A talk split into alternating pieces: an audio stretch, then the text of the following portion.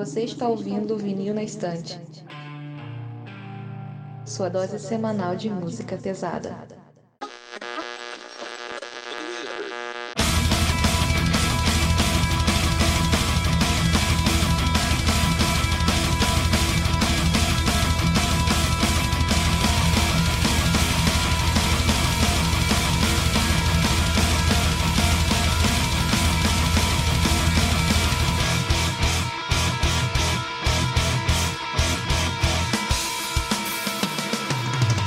Oi, eu sou o Lucas. Eu sou o Paulo. Eu sou o Peralta. Eu sou a Gabi. E eu sou o Sander, e hoje nós estamos aqui, né, para fechar o ano, o último episódio do ano, falando sobre os lançamentos do quarto trimestre. Bom, eu, esse foi o nosso último episódio do ano, a gente ainda vai fazer algum post nas redes sociais falando sobre, é, tipo, uma mensagem mais trabalhada de fim de ano e tal, de agradecimento, então eu vou deixar isso pro post, porque eu não pensei em nada agora. Nós temos novamente aqui a Gabi com a gente, né, para falar sobre isso, para falar dos lançamentos. Grande ano de coronavírus, que pra tudo foi uma merda, mas pra 2020, pra música, foi muito bom. Então, né, a gente vai falar aqui dos lançamentos dos meses de outubro, novembro e dezembro de 2020, né? O que tiver de lançamento no final do ano. E é isso. Então, galera, como a gente sempre pede, é só chegar lá no arroba VNE Podcast no Twitter e no Instagram, deixar sua curtida, seu comentário, sua sugestão de tema, sugestão de disco desse, desses lançamentos que a gente vai trazer no episódio de hoje, né?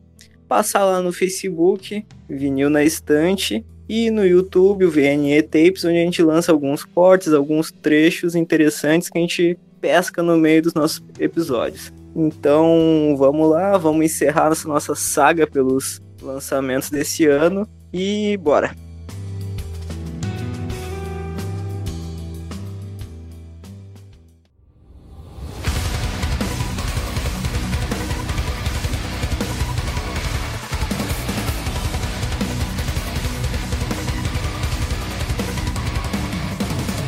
Bom, para começar outubro, né, vamos com o primeiro álbum que foi lançado no dia 2, que é o álbum da banda sueca Amaranth, o Manifest. Bom, Amaranth é aquela banda que aparentemente ninguém quer ouvir, então eu vou falar praticamente sozinho, né? Que é aquela banda que é, surgiu ali meio que do núcleo do Dragon Land, quando a banda meio que deu uma parada e tal. Junto com a Lizzie Ride, a vocalista, que eu acho que todo mundo deve conhecer, né? Uma das maiores pelo menos até atualmente uma das vozes mais famosas assim, de metal tal. Já tocou com Nightwish e pá. E esse é o álbum mais pesado deles até agora, incrivelmente. É, tipo, eles foram basicamente um melodic death com pop umas paradas meio prog de vez em quando e tal. E eu tinha largado a banda há um bom tempo. Acho que o último álbum que eu tinha ouvido deles tinha sido o segundo deles, 2013, eu acho. Eu nunca mais tinha ouvido nada. Aí teve esse ano, né, lançamento, aí bora ouvir. E puta, que surpresa. É, eu gostei pra caramba. Um álbum muito mais pesado do que o costume. Eu, principalmente na parte de guitarra. É, a voz da Liz Wright continua fantástica. E o que eu tenho a dizer, o que mais me surpreendeu desse álbum, é que é um álbum que tem 12 músicas, e que as 12 músicas têm um refrão extremamente cativante e marcante. Todas as músicas são, tipo assim, chegou no refrão, tu vai querer cantar junto. É muito foda, na moral. Então, eu achei um bom disco. Eu conheço superficialmente a banda. Uh, se eu nunca tinha parado pra ouvir um álbum inteiro, pra te ter uma noção, tá ligado?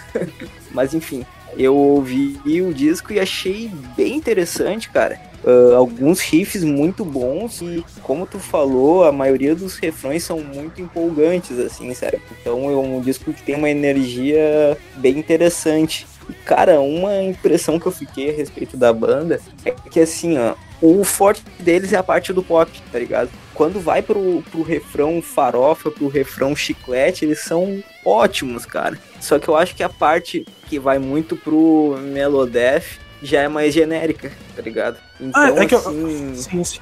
Tu, tu saca, eu acho que, tipo, eles têm que ser pop e tem que ser pop pra caralho, porque é isso que. Esse é o diferencial do bagulho, tá ligado? É, é que eu acho que, de longe, a melhor musicista da banda é a Lizzie Ride. Tipo, ela é uma puta vocalista, o vocal dela é lindo e, tipo, realmente eu acho que a banda não chega a acompanhar tanto, mas eu acho que, principalmente nesse álbum, deu uma melhorada um pouco, que antes era bem mais genérico a parte instrumental do metal. Eu acho que agora tá, teve uma encorpada. Até umas partes até lembra um pouco um prog gente, assim, e tal. Tipo, tem umas paradas Sim, interessantes, assim. Tipo, antes era muito mais reto, agora ficou um pouco mais variado. E os outros dois vocalistas, assim, pelo que eu soube, meio que teve uma troca, uma troca né, na, na, banda. Tinha, antes tinha os outros dois vocalistas, agora tem outros dois, eu não conheço eles, então sei lá o que aconteceu. E eu achei que eles completaram bem, mas assim, de longe o destaque é, é ela e o tecladista também, que toca pra caralho, que é o que faz essa parte pop vingar mais um pouco, né? Sim, Bom- cara, eu gostei bastante do trabalho de, de guitarra desse disco, cara. As guitarras estão tão bem interessantes, assim, tipo, dá um peso legal, tá ligado? Pra não E virar, tipo, completamente pop, tá ligado? Ah, sim, sim. E eu acho que pra destacar, eu gosto muito da primeira faixa, né? Fearless, a Scream My Name, a Adrenaline, que tem um puta melhor refrão do álbum, a Crystalline, que é uma faixa que é só piano e voz, basicamente, da Elise, fica linda pra caralho. E a Arcandia, que eu acho que foi o single, que acho que tem até videoclipe, que é uma da hora também. Mas é isso, assim, pra quem curte essa sonoridade ou que tem alguma flerte assim com pop, eu acho que vale a pena ouvir. Mas é o tipo de banda que eu sei que não agrada todo mundo, tanto que ninguém mais aqui ouviu, né? Então é isso. Eu ouvi muito antigamente, quando eu ainda tava naquela onda de nossa, a banda veio do, do Dragonlance, então deve ser boa. E é o típico metal de rádio, então, sei lá, é complicado. Eu gostava do Massive Addictive, do, do, de 2014, mas também foi o único álbum deles que eu consegui gostar e acho que foi o último que eu ouvi também. É, eu acho que assim, comparado aos álbuns anteriores, eu acho esse álbum que tem uma identidade mais forte, assim, sei lá. Porque eu achava o outro realmente era bem mais genérico a parte de metal. Esse aqui ele tem uma identidade um pouco mais. Sei lá, acho que é porque tá um pouco mais moderno, que é até curioso falar dessa banda como moderno, porque eles já são querendo ser modernos desde sempre, né? Mas sei lá, acho que agora eles conseguiram chegar nesse equilíbrio perfeito. O álbumzão, assim. Quem quiser ouvir pode ir lá que é legal.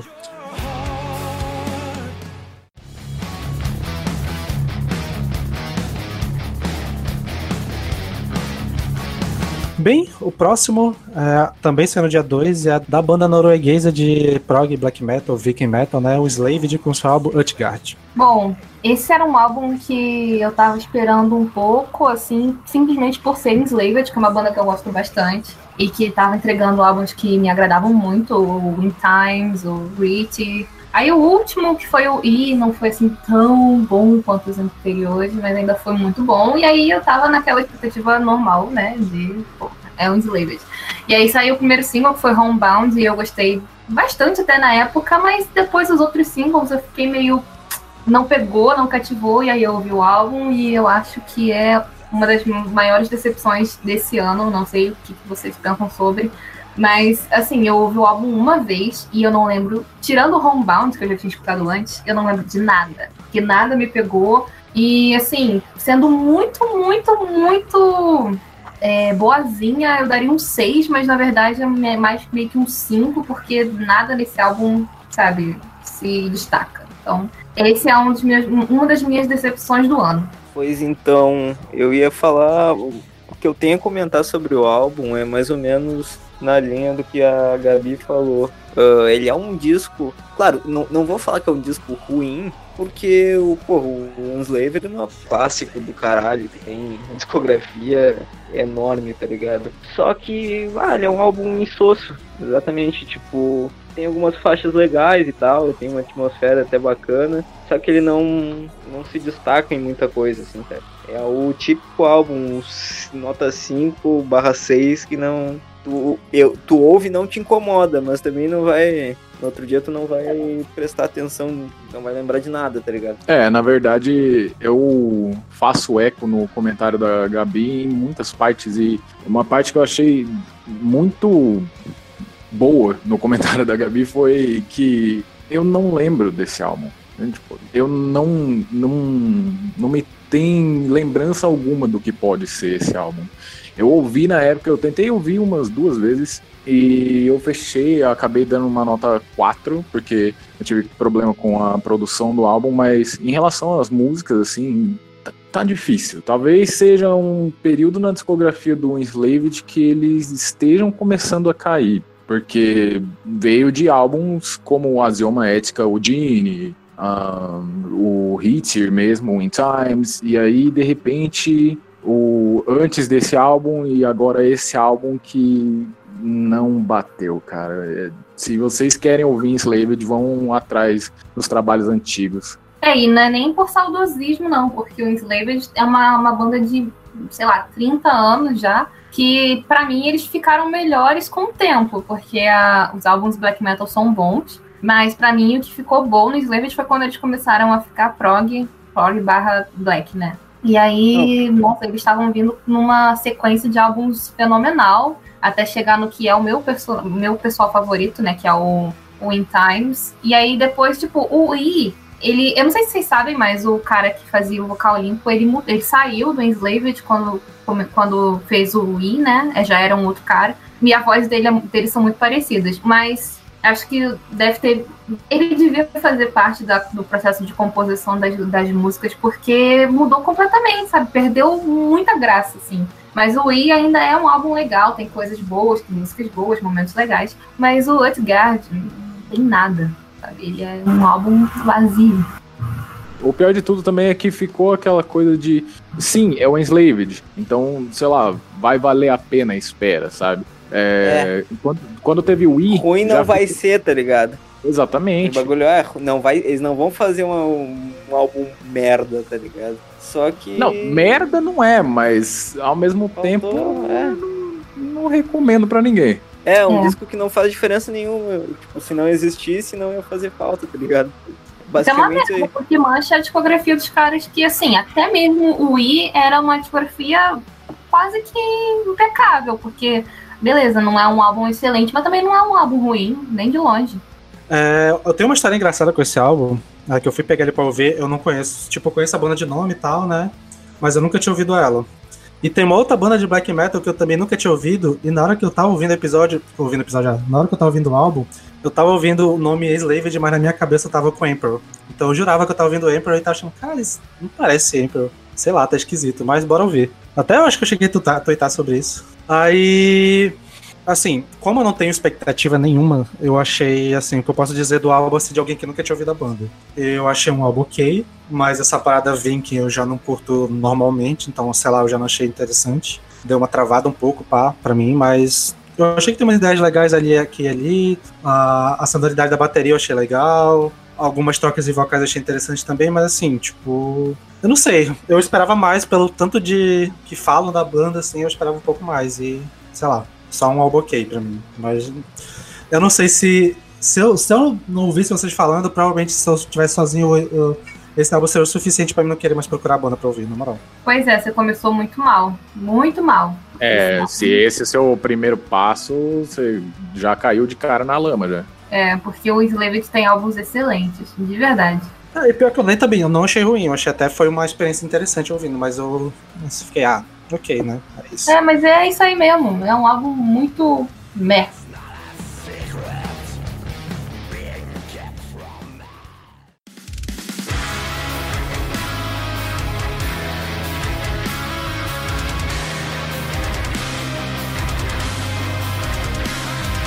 Agora a gente vai entrar numa sequência de EPs, né? E o primeiro é o da banda Inferi, banda de tech death dos Estados Unidos, com o seu EP of Suns Helms. O Inferi é uma banda curiosa, que eles têm um álbum que eu amo pra caralho, que é um álbum de 2013, que eu acabei de esquecer o nome, mas é muito bom.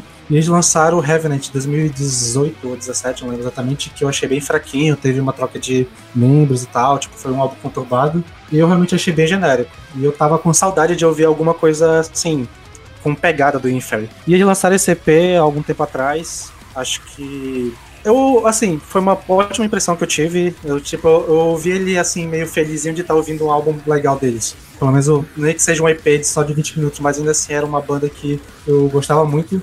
E que é, eu tinha perdido tesão e meio que ele voltou com esse EP, então já vai fazer eu me empolgar mais com o álbum logo depois. Pra quem não conhece, é uma banda de tech death assim, apesar de ser americana, é bem naquela pegada da escola canadense e tal. Ele, mas eu acho uma coisa interessante deles é que eles não são aquela velocidade por velocidade e tal. Tipo, eles têm partes rápidas, mas o que é curioso é que principalmente os solos deles, eles são solos bem mais melódicos e lentos, assim. Eu acho mó, legal essa dinâmica de ser os refrões, as estrofes serem bem rápidas e o refrão e o solo ser mais lento. Acho mó legal. E é isso, assim.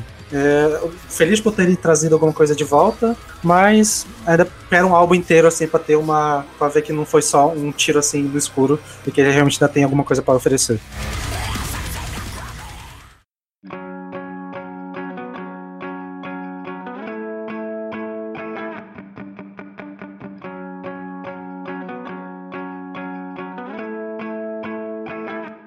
E o próximo EP que a gente vai falar, né? Esse sim, acho que vai ter mais gente falando que foi um EP esperadíssimo, que é o do Leonardo, banda que já comentou várias vezes aqui, com o seu novo trabalho, Wake of a Nation. Cara, conheci Leonardo depois que eles lançaram esse EP. eh, conversando com vocês aqui, né? E eu fui ouvir a discografia inteira. E eu nem botei muita fé no EP, tipo assim, ah, tá, só um EP, saca? Putz, que EP, cara, meu Deus do céu, que delícia. É maravilhoso, de verdade, assim, é, entraria tranquilamente num top 10 se EP valesse, de verdade.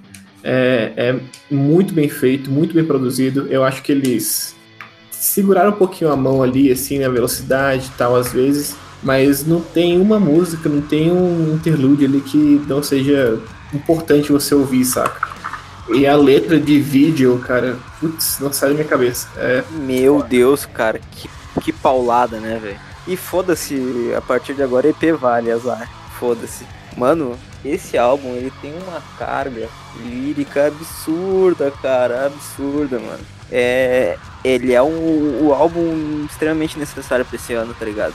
E, cara, parafraseando o que tu falou, velho, eu notei que nesse trabalho o projeto tá mais, como é que eu posso dizer, mais maduro, saca? Uh, deixando de lado alguns excessos e equilibrando bem esse lance do soul com o black metal tá cada vez mais orgânico, eu diria assim, sabe? E cara, eu o único defeito desse EP é ele ser curto demais, tá ligado? Eu queria um álbum inteiro assim, mano. É muito foda, cara. As duas primeiras faixas então são são um absurdo, tá ligado? São, são primorosas, assim, as, as duas primeiras faixas. É, eu acho que o vídeo pega direitinho o que eles, o que o que eles conseguem fazer numa coisa mais lenta, mais lírica, hum, fugindo total do black metal. E Tusk D pega tudo que é black metal e pesado pra caralho e rápido. Oh, é muito bom, meu Deus do céu. Cara, esse, esse EP foi uma surpresa muito boa. Porque assim, eu já esperava algo muito bom do Zio Leonardo, porque o Stranger Fruit, pra mim, tá entre os melhores álbuns da década passada. Foi um dos melhores de 2018 Com também. certeza. Então, Com assim, certeza. eu já tava esperando ser muito bom. Mas ele foi melhor do que eu imaginava. Porque, por exemplo, Tusk D pra mim já é uma das melhores músicas do Zen Another. É The Sims também é incrível, sem contar que, como vocês falaram, eu também concordo super, esse álbum foi extremamente necessário esse ano. Foi o único projeto é, musical que eu vi sair sobre o assunto, né? Sobre a violência policial contra os negros, sobre a Sim. discriminação racial. Foi, a uni- foi o único que teve. E, assim, meio que foi feito não às pressas, mas foi feito de uma maneira rápida, mas ao mesmo, assim- mas ao mesmo tempo foi muito verdadeiro o que o, o Manuel fez. Então, nossa, cara, só por isso ele já merece o mundo. E ainda entregou um disco de excelente qualidade. Eu até lembro que até, eu acho que foi tu que falou no Twitter que tava até achando estranho que o Mano não tinha falado nada sobre o que tinha acontecido, né? Ele tava em silêncio um tempão, e que provavelmente ele tava preparando alguma coisa pra sair, né? Eu lembro que tu chegou a falar sobre isso no Twitter, eu acho.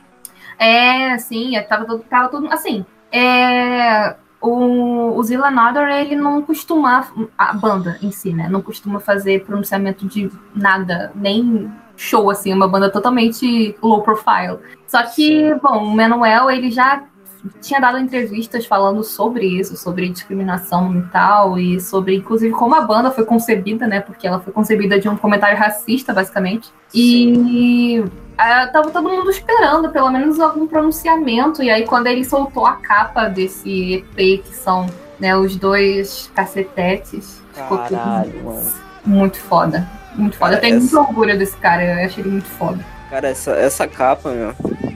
Até. Eu não quero dar spoiler, mas, mano, essa capa, ela é. Ela é perfeita pro. Ela, ela diz perfeitamente o que o álbum é, tá ligado? E, mano, o que eu acho foda é que. Cara, o primeiro álbum, mano, ele tem uma pegada meio tribal, assim, sabe? Meio de culto. Não sei se vocês sacam. E eu vejo que nesse, nesse disco, isso se tornou. Todo esse lance tribal se tornou algo muito de movimento popular, assim, sabe? Ele é um álbum que ele começa. Ele começa sombrio, meio soturno, e aos poucos ele vai ficando vibrante, assim, sabe? Vê que ele cresce junto com a revolta. E, cara, mano, esse disco é, é sensacional, cara. Até culminar na faixa que encerra o EP, né? Que é Wake of a Nation, e a letra é totalmente isso que você falou. Inclusive, ele canta em alemão nessa, nessa música, e eu queria muito que ele cantasse mais vezes, porque é muito legal.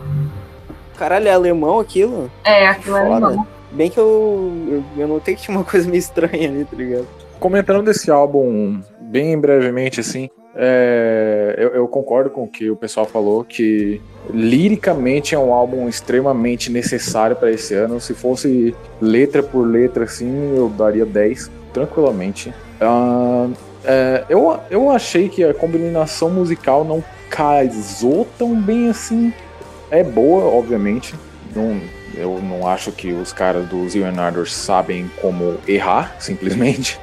Mas não, não me cativou tanto musicalmente assim. Mas, como eu disse, é um álbum extremamente necessário. Eu acho que cada pedacinho das letras, assim, é uma mensagem muito linda, velho. De verdade. Cara, eu gostei bastante desse álbum também. Eu acho que até, principalmente naquela faixa que você já comentaram, a Thugs, que ela tem uma, um que é meio black gaze, que eu ainda não tinha visto direito na banda ainda. Não sei se vocês discordam, sei lá. Tá. Mas achei legal. Eu gostei da parte das outras faixas, principalmente as faixas mais assim, que é quase um instrumental eletrônico e tal, tipo, é só a parte de voz, eu acho muito legal. A, essa parte de mensagem também fantástico. A capa desse álbum é uma das coisas mais simples e mais fantásticas assim de simbolismo que eu vi muito tempo, assim, caralho, é linda. E eu espero que tenha mais músicas deles em breve, porque não quero esperar não. Realmente esse álbum é muito curto e eu espero que tenha mais coisa vindo por aí. E eu espero que venha mais coisa com essa pegadinha social que já tinha nos outros álbuns, mas agora ficou um pouco mais descarado. Lícito, né, meu? Cara, na real, isso é algo que a gente já debateu outras vezes, mano. A gente precisa de mais gente que fale explicitamente sobre esses temas no metal, tá ligado? Porque, cara, já deu de, de subtexto, tá ligado? Não adianta, tem que dar cara a tapa e o Enardor é fantástico por causa disso, né, cara? Tipo, tá aí pra quebrar vários paradigmas aí e também nos emocionar.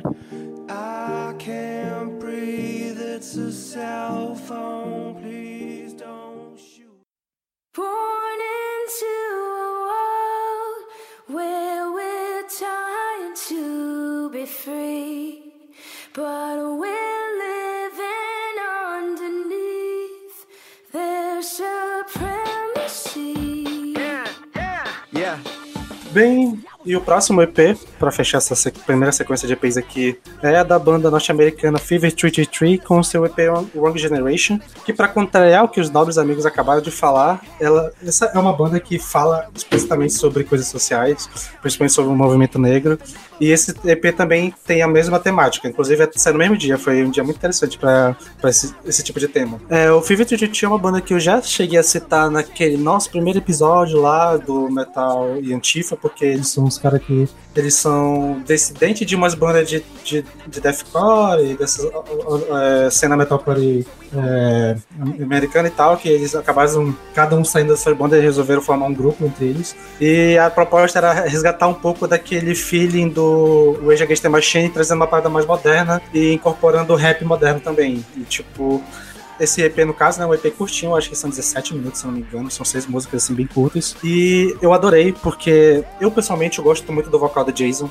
e tanto os guturais, quanto que é mais berrado, quanto a voz limpa dele. E é um álbum assim que tu consegue sentir a raiva que o... eles estão sentindo enquanto vão fazer as músicas, porque normalmente eles fazem músicas que tem a parte tanto melódica quanto a mais agressiva. E nas seis primeiras faixas não tem parte melódica, é só agressividade e falando tanto dessa parte do lance da polícia, falando sobre um sentimento de insurreição que a gente precisa ter e tal contra isso. Eu sou meio suspeito para falar porque eu gosto muito dessa parte de mistura com pop e eles fazem isso principalmente com parte de rap, mas eu sei que rap e metal historicamente não é uma combinação muito bem celebrada, mas eu acho que eles conseguem fazer de uma forma que não fica nem nem muito genérico e nem muito Tipo, tá, tá no seu lugar certinho, sabe? Eu, eu, eu, eu acho muito legal isso neles. Alô, Limp Bizkit. Cara.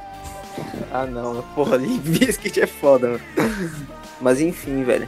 Sobre esse disco, cara, é um disco divertido, é um disco uh, vibrante. Ele tem, ele tem uma pegada muito forte e é bem como o Sander falou, ele tem, ele é agressivo, ele é enérgico assim, sabe? E isso eu acho muito maneiro. E, cara, a definição perfeita realmente é o Rage Against moderno, tá ligado? Só que isso é bom, porque o Rage Against é muito foda e é interessante pegar a sonoridade deles e tentar traçar um paralelo do que seria hoje em dia, tá ligado? Uma banda surgida nos nossos tempos. Só que, cara, em alguns momentos me incomoda um pouquinho que parece um pouco demais, tá ligado? Eu não sei se é a forma que o vocalista canta em alguns momentos, parece muito Bela Rocha, cara. Mas, Sério, eu acho que o principal diferença fica parecendo demais e eu fico. Cara, mas é que tá, meu. Tem, tem algum. Eu, é que eu ouvi esse álbum uma vez só, né? e teve alguns trejeitos que eu pensei, hum, Rage Against, tá ligado?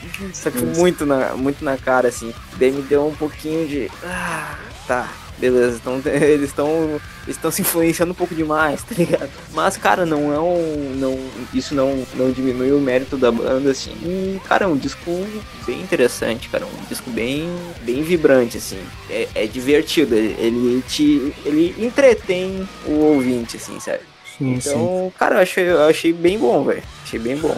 Não, eu tava. É que vocês fizeram esse paralelo com Rage Against, eu tava pensando no que seria uma letra escrita pelo Zac de la Rocha em 2020. Um álbum do Rage Against the Machine iria me agradar demais, demais, demais. É isso que o mundo precisa, simplesmente. Caralho, é faltou, né, essa, meu? Tá tipo, essa banda cara. que ele já fala, ele já fala sobre violência policial e contra negros desde o primeiro álbum deles, assim, tipo, já, já tô nessa parada tempinho já. Inclusive, acho que a música mais famosa tem um tempo, é muito doido, depois eu passo, mas você provavelmente não vou curtir. É, mas o que eu queria, eu queria só finalizar dizendo que eu falei, né, que as seis primeiras músicas são agressivas, aí só vão ficar melódicos nas últimas duas. E eu queria dar um destaque um pouco pra essas duas faixas. A primeira é a Last Time, que é uma faixa que é tipo um piano e o vocalista cantando na voz melódica dele, que é praticamente um pop, assim, eu gosto muito desse, da sonoridade, então, e eu gosto muito da voz dele, e eu acho que ficou legal. E a última faixa, que é a Supremacy, que é uma faixa que já tinha saído no início do ano como single, e eu acho que ela nem era pra pertencer a um EP, eu acho que ela acabou virando depois do que aconteceu nos protestos e toda a parada que rolou nos Estados Unidos. Eles resolveram fazer um trabalho em volta desse, dessa temática, porque já estavam falando sobre isso e acabou tendo esse, esse estouro, né? Mas que é uma música que é um pouco mais do molde que eles são normalmente. Ela tem essa parte de ter o, o vocal gutural, berrado no refrão, depois uns rap e depois um melódico. É um pouco mais balanceada. E é a melhor música do álbum, porque talvez porque eu já, já conheci ela de antes, né? Então é isso.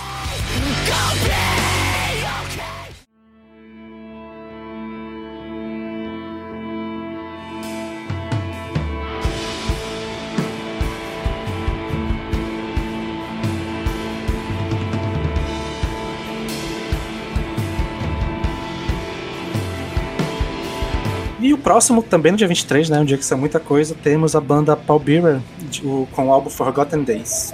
Bom, Paul Bearer, eu acho que vocês já sabem, é uma das minhas bandas de Doom queridas, assim, né? Ah, os caras estavam vindo numa sequência impecável de três álbuns. Três álbuns? Três álbuns extremamente. Puta merda, velho. Os três podem estar facilmente em qualquer lista de décadas, assim, e estaria tudo bem. Ah, aí eles assinaram com a Nuclear Blast, que é conhecida por deixar as bandas um pouco mais Um pop. pouco piores. No vamos mínimo. Ser vamos ser No um pouco mínimo piores. Ah, e na assinatura, se eu não me engano, eles, eles lançaram o Heartless pela Nuclear Blast, não, não lembro disso. Mas. Ah, aí eu já volto atrás do que eu falei, porque o Heartless é perfeito. Eu acabei Não, de então, checar. Não, ainda era outra, outra gravadora. é outra gravadora? Tá. Sim. Ah, Eles lançaram os três álbuns antes da, no- de assinar com a Nuclear Blast. E o quarto é o que a Nuclear Blast faz com os, os artistas. Piora um pouco. Um pouco ainda é sendo simpático. No caso do Paul Bearer foi um pouco. O Forgotten Days não é um álbum ruim, tá muito longe de ser ruim, na verdade. Ahn, mas parece que falta alguma coisa. Não, não me veio aquele sentimento ah, que o Paul Bear me trouxe com Sorrow and Extinction, Foundations of Burden. O Heartless, o Heartless, eu e a Gabi concordamos que é o, é o melhor álbum deles. Unânime. E, cara, de- depois de um álbum assim, os caras colocaram o pé mais no Doom de novo, só que não é o Doom do Foundations of Burden e nem do and Extinction. É alguma coisa um, um pouco mais genérica, digamos. Cara, eu, eu vou te falar, mano, só te interrompendo um pouquinho. Falou sobre o, a sonoridade do um deles. Cara, eu vi o, o Black Sabbath inteirinho naquilo ali, velho. Sinceramente, Totalmente. tá ligado? Totalmente, mas Paul Bear é uma banda que o pessoal costuma falar muito que eles bebem demais da fonte do Black É, Sabbath. eu- isso Demais. eu notei, tá ligado? E eu até acho que eu gostei do álbum porque eu ouvi ele completamente de sangue doce, assim, tá ligado? Tipo, não tenho background nenhum na banda. Então, Sim, cara, eu achei então. um álbum bem interessante, mano. Bem É da hora, tá justamente ligado? É esse É um, álbum, aspecto. é um álbum bom, não é um álbum ruim. Eu dei 7 pra ele, é um álbum muito bom, na verdade. Tem músicas muito boas. Só que, pra quem ouviu os álbuns anteriores, deixa a desejar porque não é tão bom quanto eles. Então, assim, Exato. quem ouviu o Foundations of Burden e o Heartless, especialmente o Heartless, espera uma coisa melhor do que elas. E não é isso que acontece. O que é perfeitamente normal, sabe? Porque a banda vir de uma crescente de álbuns assim, e, tipo, no Heartless, ele já, pra mim, e pro Paulo, eu acredito também, o Heartless é um dos melhores álbuns de 2017, pon- e ponto. Um E aí- dos melhores álbuns da década. Exatamente. E aí você esperar que eles façam algo melhor do que isso, que eles se superem, é demais. Isso quase nunca acontece. Então, é esse, é esse ponto que eu ia fazer. A É uma discografia- decepção, é uma discografia decepção do- que a gente mesmo criou, sabe? É uma coisa que Exatamente. a gente, a gente, a culpa é nossa. A culpa dos fãs que estavam esperando algo melhor do que o Heartless. Não, mas ainda assim, é, a discogra... o, o ponto que eu quero fazer é o seguinte: a discografia do Paul Bearer continua perfeita. Não tem erro algum. Ah, saquei. Só que, se eu for comparar os quatro primeiros álbuns da banda, o quarto é o mais fraco. É isso. É, eu acho que o, o Forgotten Days, o Forgotten Days é melhor do que o primeiro. E o Sorrow and Extinction é muito carregado, assim, já Saquei. ele já dança ali um pouquinho até com o Funeral Doom, lógico, que não é um álbum de Funeral Doom, né? Ele flerta um pouco e isso já não é muito minha praia. Mas e o Forgotten Days tem músicas muito boas, cara. Caledonia é incrível, tipo, incrível, é uma das melhores Words músicas do Apart, velho. qual. Words Apart. Porra, muito massa. Pra né? mim, eu Cara, essa, essa Caledonia é muito foda. Nossa, Caledonia é Foi muito engraçado que eu tava ouvindo. Eu tava ouvindo dentro do carro, assim, daí a Gabi, minha namorada, olhou pro celular e falou: O quê? Cracolândia? Que Ela merda. leu o nome da música errado. Eu fiquei tipo, o quê? Como assim Cracolândia? Quero fazer o meu primeiro protesto, que semana passada, durante antes da gente gravar, ou na verdade eu tava gravando já, mas não foi pro ar, quando eu perguntei se Paul Bearer tinha algo parecido com Black Sabbath, e o Paulo quase me gritou comigo, dizendo que não, não tinha nada a ver. E acabaram de falar que tinha, então se pá, não tava... Não, Cara, eu, eu não, Cara, Não tem, é tem que- bastante, mano. Tem bastante. não é que não tem nada a ver, mas eu acho que bebe muito mais de uma banda como Candlemass do que o Black Sabbath. Nossa, não. Ah, velho. de Cara, jeito eu, eu nenhum. não sei, Nossa mano. senhora, velho. É que, De é, jeito é nenhum, Kendall, mas cara, eu não- eu não aquela- sei porque eu aquela- sou- aquela estética medieval, épica, que não sei o que. O Paul Bearer é muito mais vibe Black Sabbath primeiro álbum. Nossa. Cara, eu vou falar uma coisa pra Não, vocês. assim- pô, eu, eu, eu só ouvi esse disco, então não tenho, não tenho como comentar. Só que, cara, po- pode ser que tenha sido até in- influência da gravadora que eles só soem dessa forma nesse álbum. Só que, cara, eu achei, mano, bem Black Sabbath, velho. Até o vocal, em vários momentos me lembrava o Ozzy, tá ligado? Eu achei Sim, bem sim. Black Sabbath. E assim, é, eu fui com alguma expectativa pra esse álbum, porque novamente era uma banda que vocês falavam tanto, e eu sempre tinha um pouco de pé atrás, porque, como eu já falei, né, não sou tanto assim na vibe do. Black Sabbath até um pouco, a parte do onda curta, assim, mas eu tava esperando, esperando algo diferente, como vocês falavam que era. E quando eu vi a primeira coisa, as duas primeiras faixas, principalmente, eu vi, cara, isso aqui parece Black Sabbath. Principalmente na segunda faixa, que tem uma parte do vocal ali na metade da música que eu, pare- parecia que era o Ozzy cantando. Eu acho que mais pro final dá uma diferenciada. Até essa última música que vocês falaram né, era pra mim foi a melhor do álbum também. Mas eu, sei lá, eu pretendo voltar na discografia pra pegar os álbuns anteriores, mas a primeira eu achei um pouco genérico, assim. Tá longe de ser ruim, mas eu não vi a banda nível melhor da década que vocês falavam. Mas pega o Heartless que você vai, você vai gostar. O Heartless é incrível, cara. Ou Heartless Cara, ou eu- Foundation Eu, tô, eu vou falar pra vocês que eu tô bem feliz, meu, porque, tipo, porra, se eu, se eu gostei do álbum mais fraquinho, tá ligado? Eu vou, vou amar o restante da discografia. Exatamente, cara. Vai fundo, porque o Heartless vale muito a pena. O Foundations também é muito bom. Mas assim, só um protesto. Eu não acho que seja também 100% Black Sabbath. Eu acho que tem inspiração, mas o som do Paul Bearer pra mim é único entre as bandas de doom metal, assim, os contemporâneos deles. Então, é uma influência que agrega, não é algo que é Eu- wannabe. Eu vou te falar que até assim, durante o álbum, aos poucos isso vai se diluindo, assim, sabe? Só Uhum. que a, eu saquei a- até o comentário do Sander que as duas primeiras faixas são muito Black Sabbath, tá ligado? Tipo, é o rifão que parece que é o Tony Iommi que tá tocando. Daí, tipo, dá um, dá um susto, assim. É, Eu acho que Mas é ao porque longo do disco vai, vai se diluindo um pouco. Tanto que, pra mim, as três últimas são as melhores, inclusive. Vengeance Sim. and Re- Reignition, Rite of Passage e Caledonia. São as que eu Eu mais. fico com Silver Wings. Ah, é. Pode crer, você gostou dessa. Meias. Eu deixei vocês debaterem um pouquinho sobre o Paul Bearer primeiro, porque foi mais ou menos que nem o Peralta. Eu ouvi um pouquinho de Heartless há um tempo atrás, há muito tempo atrás, mas eu tinha gostado, mas meio que esqueci da banda. E eu fui ouvir essa semana o Paul Bearer de novo, e eu achei bem legal. Achei bem divertido o álbum.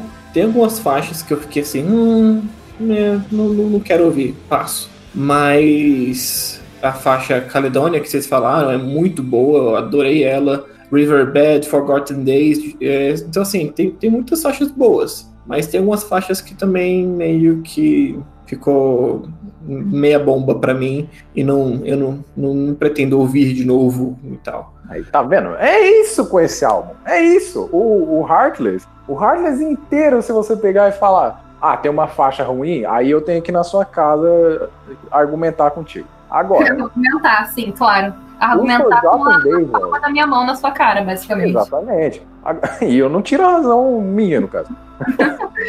Mas o Forgotten Days, tipo, quando começou aquela Stasis, alguma coisa assim, acho que é. ahn, qual é o nome? Quicksand of Existing. Eu fiquei. Hum, Não tem sal, não tem tempero, não tem, sabe? é! Mas É, vale, é por vale isso que quando tocou Silver Wings, eu fiquei, ok, esse é o meu pallbearer, esse é o Heartless, esse é o. Essa sequência que eu esperava. Caledônia também, vocês citaram, é uma puta faixa. Só que, porra, mano. Ah, mas vale também comentar que não é uma decepção como a do Slaved, que realmente não se lembra de nada do álbum. É uma decepção que, como a gente já comentou, né, de fã de Paul Bearer, já era é, é culpa nossa.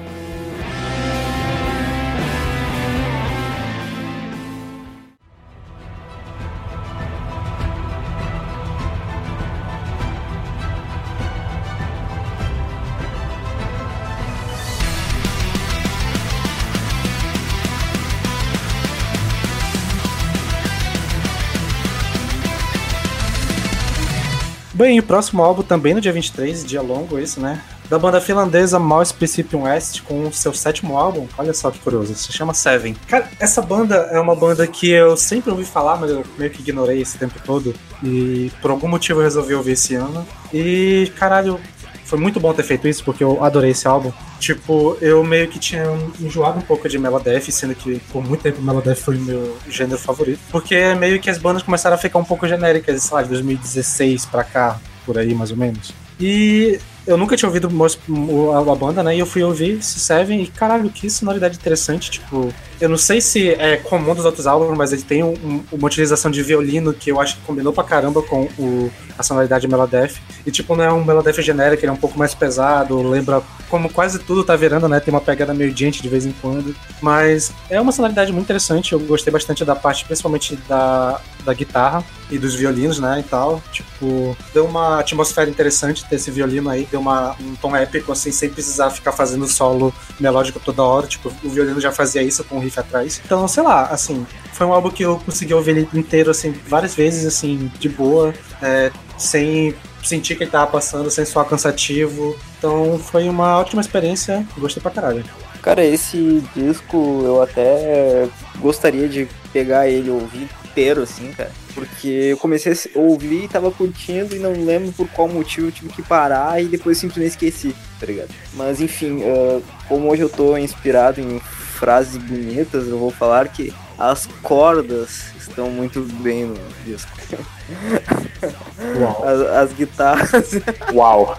as guitarras e o violino são o grande destaque pra mim. E, cara, o violino, como tu falou, tipo, ele, ele eleva muito o bagulho pra ficar com essa, com essa pegada épica, assim, sabe? Sem, sem ter que recorrer, como, como comentaste, a esse bagulho de solinho melódico o tempo todo que acaba, além de ficando cansativo, acaba ficando meio genérico, tá ligado? Porque, porra, tem muita banda fazendo isso aí, tá ligado? Então, cara, eu acho que o trabalho desenvolvido pelas guitarras e pelo violino é o que eu mais impressionei no álbum, assim. Hum, diria que é um bom álbum, cara. Curti. Ahn, talvez por eu já ter ouvido a banda antes, a minha reação não tenha sido tão positiva assim. Ah, esse elemento de colocar violino teria sido uma boa coisa se não tivessem colocado o Gent. Eu acho que o coisa, uma coisa meio que eliminou a outra e não permite que eu goste do violino quando tá tendo uma coisa que eu não gosto embaixo, que é o Gent. Ah, eu acho que o Morte Princípio West perdeu a sequência de ouro que eles estavam tendo desde o Inhumanity, pra falar a verdade, que é o álbum de estreia deles, que eu acho o melhor deles. E se eu fosse recomendar outro álbum aqui pro pessoal, seria o Indefinite Live, que é o de 2012, que é outro álbum muito foda. Eu acho que é muito bem trabalhado desde sempre, assim, a produção nunca deixou a desejar em nenhum dos álbuns do Morte Princípio West, incluindo o Seven. Mas, é, não, eu, me bateu saudade da, da banda de Melodeath que eu gostava. Paulo mandou um muito bom pena que é prog aí, só que é gente em vez. É, Gents não, não dá pra gostar, né? Infelizmente. A gente cuida que quanto mais o tempo passa, mais bandas de nada a ver estão botando gente no meio do som, saca- sacanagem. É, eu- a chance de eu começar a caminhar muito mais pra fora do metal é muito mais alta graças a isso.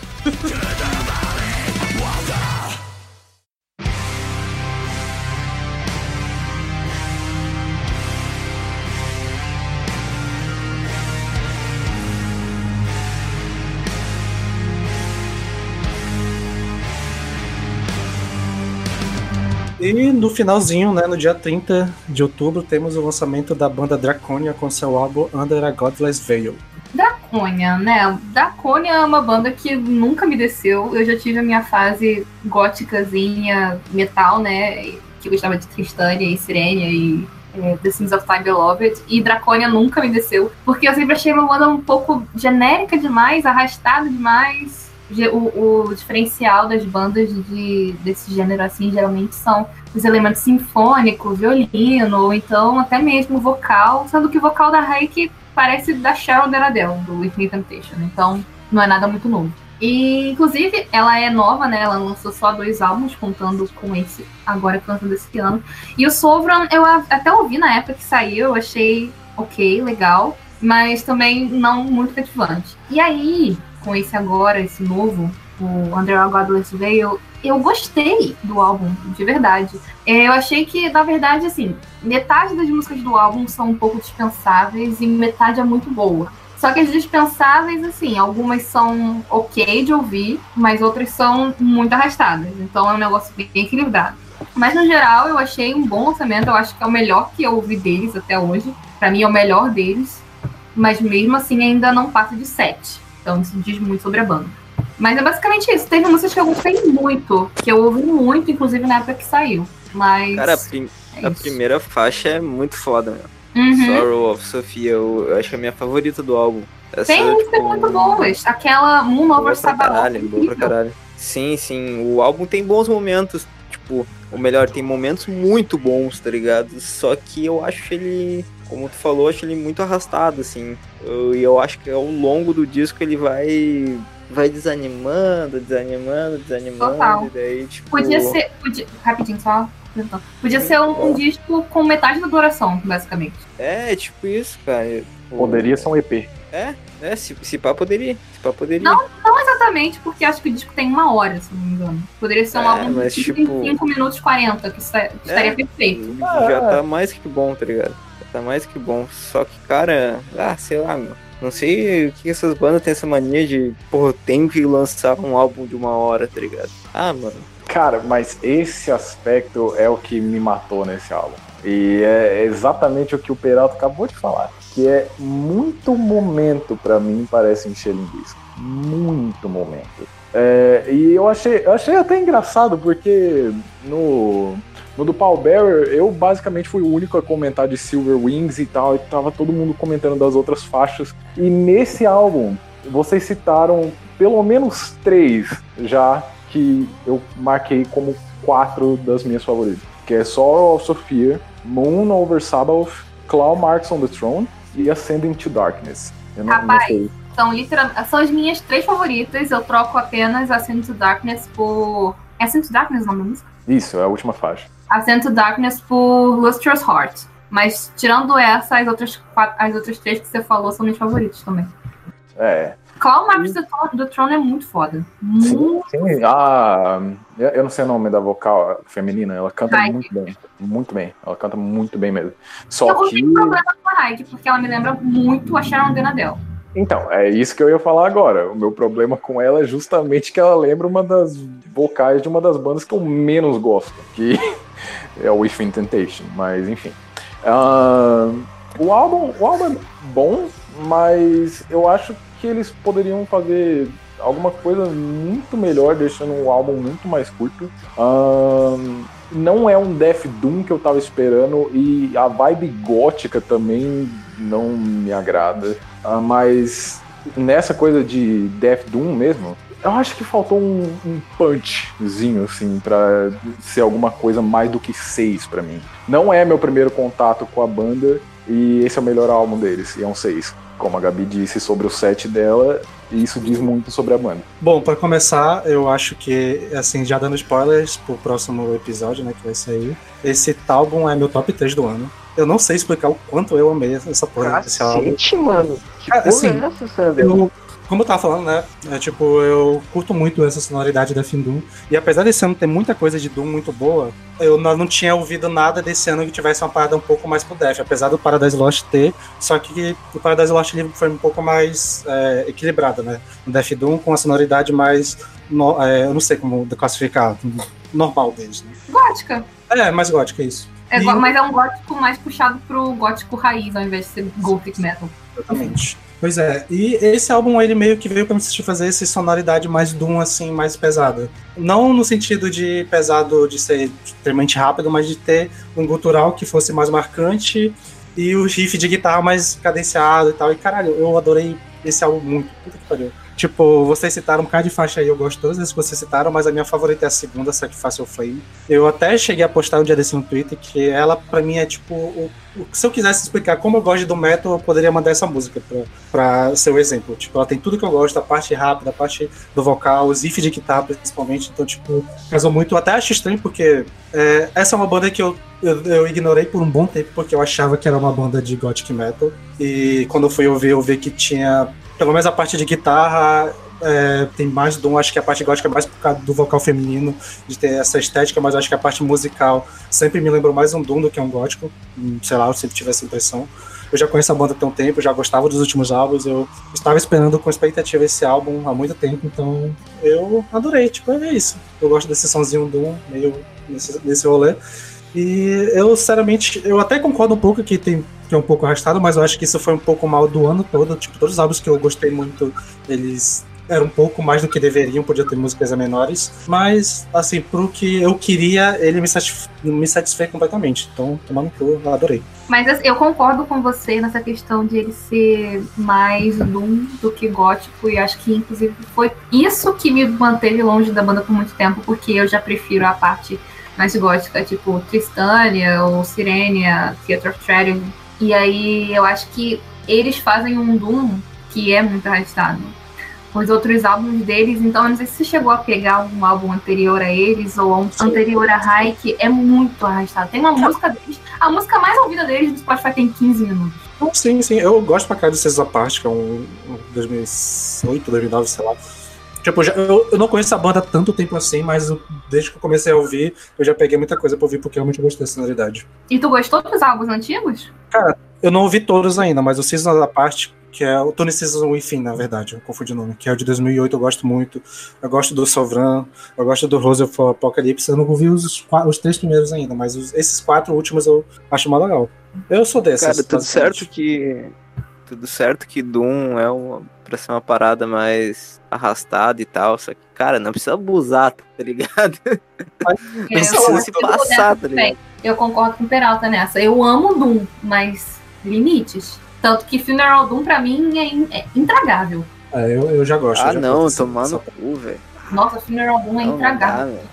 É, eu reclamar de um álbum ser arrastado e eu curtir Bell Witch, por exemplo, é Nossa, irônico. nossa, cara, Paulo, tu gosta daquilo pra, de brincadeira, porque eu fui tentar ouvir essa porcaria esses dias e eu passei mal. Puta que pariu. Zero Reaper, puta álbum. Zero Reaper, puta álbum. É engraçado porque eu sou o oposto de vocês. Tipo, eu não curto esse Doom um pouco mais. Não rápido, mas esse Doom meio mais. Não sei se animado é a palavra certa, mas é. Esse Doom mais tipo Yob. Yob não, mas que eu não vi direito. Mas tipo. Não, Yob é arrastadaço. O, o, Eu- eu. Esse Doom mais safado. Esse Doom tipo Black. Sabbath. que é um-. Que é Doom, mas É. falta o Doom que ainda era meio heavy metal e tal. Tipo, eu não curto. Eu prefiro o Doom mais arrastado, tipo Solo the Sun. É, o próprio. Ah, não, só a audição eu gosto também. Tipo, por exemplo, o Tears of Eternity, que é a coisa mais arrastada do mundo. E, tipo, perfeita pra mim. Não é Aquele Doom malandro. Mas é bom.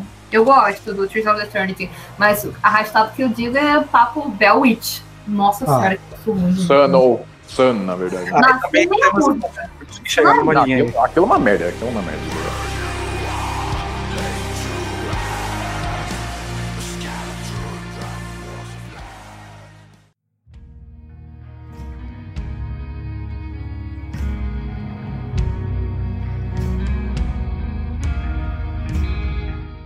Pra fechar o, ano, o mês, também no dia 30, temos o álbum colaborativo da Emma Rutherhandel com o Do, com o álbum May Our Chambers Be Full. Esse aí foi um álbum que a galerinha do post-metal e do, desses gêneros mais de nicho adoraram, porque a Emma Ruth Rundle é uma. não é muito assim do metal, ela é mais uma artista de folk e post-rock, que eu particularmente amo.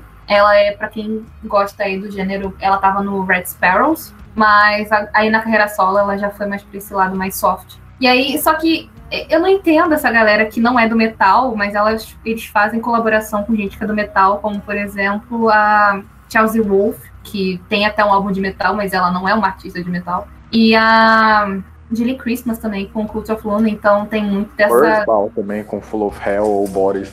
E a Jarboy também com o Neurosis. Então é uma. O post-metal tem essa tendência aí fazer sempre álbum colaborativo de banda de post-metal e metal, assim, denso e carregado, com vocalista que não é necessariamente de metal. Então, assim, tava todo mundo com muita expectativa, porque isso costuma, isso costuma acontecer bastante no gênero, e o álbum é muito bom.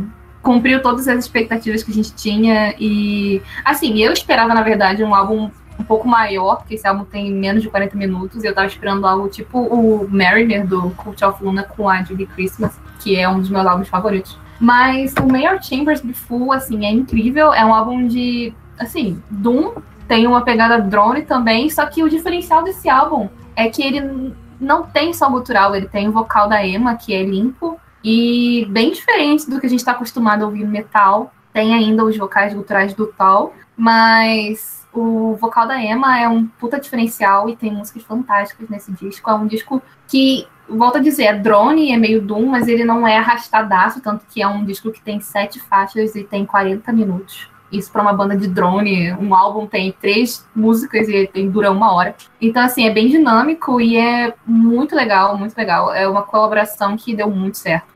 Cara, eu queria que vocês me explicassem, mano. Eu tenho. Essa é uma dúvida real que eu tenho, cara. O que caralhos é drone metal e por que desse nome ridículo, mano? Que eu vejo muita gente falando, ah, é porque é drone metal e tal. Cara, drone metal, mano, que porra é essa, velho? É um dos piores gêneros musicais que existem, apenas. E aí você vai perguntar, mas por que, que você gostou de um álbum de drone? Porque não parece um álbum de drone. Porque drone geralmente é música muito arrastada, muito mais do que o álbum do Draconian. É papo de arrastado pique Funeral Doom. Só que com uma distorção ridícula, muita distorção na guitarra e poucas notas. Então, se você quiser ter uma noção do que que é drone, ouça Sun ou Porra, que... é péssimo. É péssimo. Tá, não, não quero ver. Mas esse álbum em questão, ele, ele é bom. Isso é tudo que eu precisava pra. Mas enfim, cara, esse disco. E Ah, você eu ouviu? não tenho uma opinião formada sobre ele. Sim, ouvi. E eu gostei. Sei lá, eu achei estranho, cara.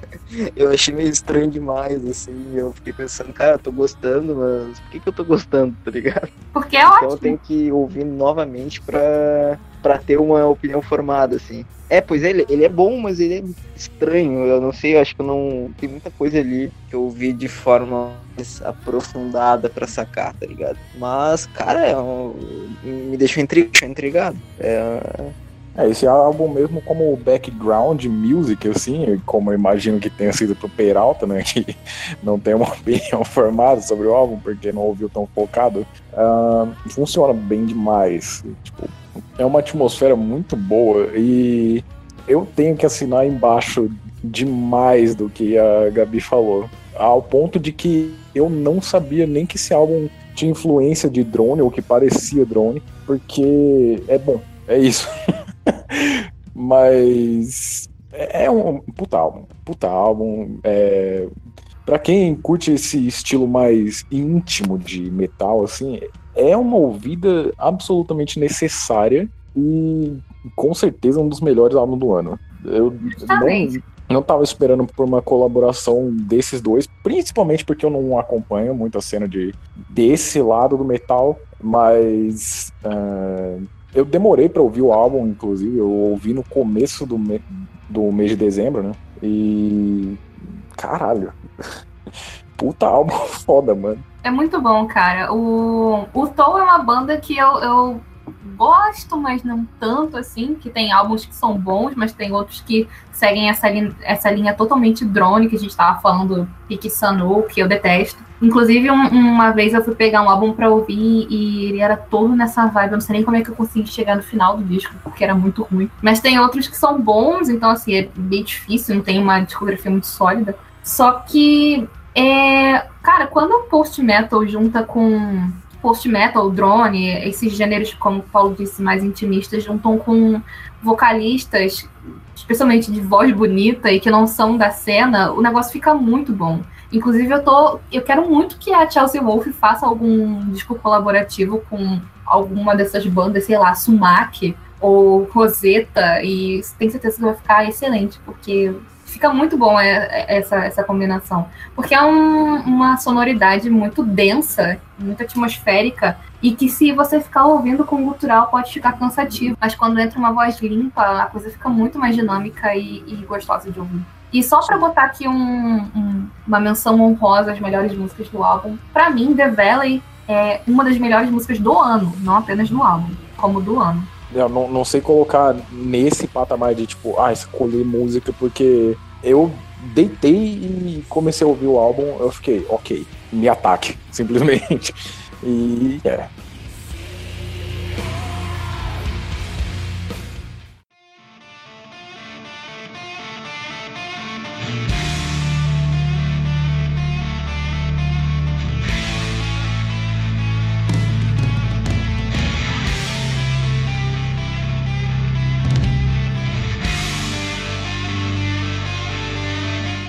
Iniciamos novembro agora e já no dia 2 tivemos o álbum do Soultasphere, Endless Twilight of Contemplative Love. Eu adorei o nome desse álbum. É um puta nome mesmo, eu também gostei. É, o nome é muito bom, pena que o álbum não é tão bom assim, né? Alguém mais ouviu esse álbum? Eu, ouvi. eu ouvi e eu gostei bastante, cara. Bastante. Nossa! Pela, pela Eu sua ouvi reação, eu tô feliz por ter ficado com preguiça. Cara, eu, Caramba. eu, ouvi, eu ouvi deitadão na rede, com um ventinho batendo, fechei os olhos e foi bem bom. Gostei bastante. Essa é a minha contribuição. Logo antes, a minha, a minha impressão, até postei hoje no Twitter, eu ouvi esse álbum três vezes e eu, tipo, não entendi direito o conceito da banda. Mas o que eu posso dizer é que eu, eu acho que eu tenho que ouvir mais pra pegar melhor. Eu adorei o vocal, esquisito e com uma métrica meio bizarra de vez em quando, mas eu achei interessante, eu gostei. Sim, o, o vocal ele é ruim, ele é bom ao mesmo tempo, né, meu? Isso aí eu concordo com vocês totalmente. Cara, Totalmente. sei lá, A- é tipo. A essência do Soulstaffir é justamente essa. O cara parece uma galinha cantando, mas é bom. É, ele é extremamente desafinado, só que, pô, o cara tem um. um- Não sei, tem um charme. É, isso pode ter. Isso, isso com certeza, mano. O vocal é ruim, é desafinado, mas pa- passa uma interpretação muito foda. Eu fui completamente de sangue doce e está entre os meus favoritos do ano. Eu acho. Caralho. De Caralho. repente entra, cara. Sério, mano. Nossa, eu não sei o que, rolou, velho. Então, cara, é um disco que eu. Eu fui muito de sangue doce, assim, sem muita expectativa. E por eu não ter um background na banda, assim como aconteceu com o Paul Bear, foi um álbum que eu curti, cara. Eu, principalmente o vocal, como a gente já comentou antes, ele tem uma particularidade, assim, que me cativou. Eu acho que o ponto negativo do álbum ele é, é ser muito maçante.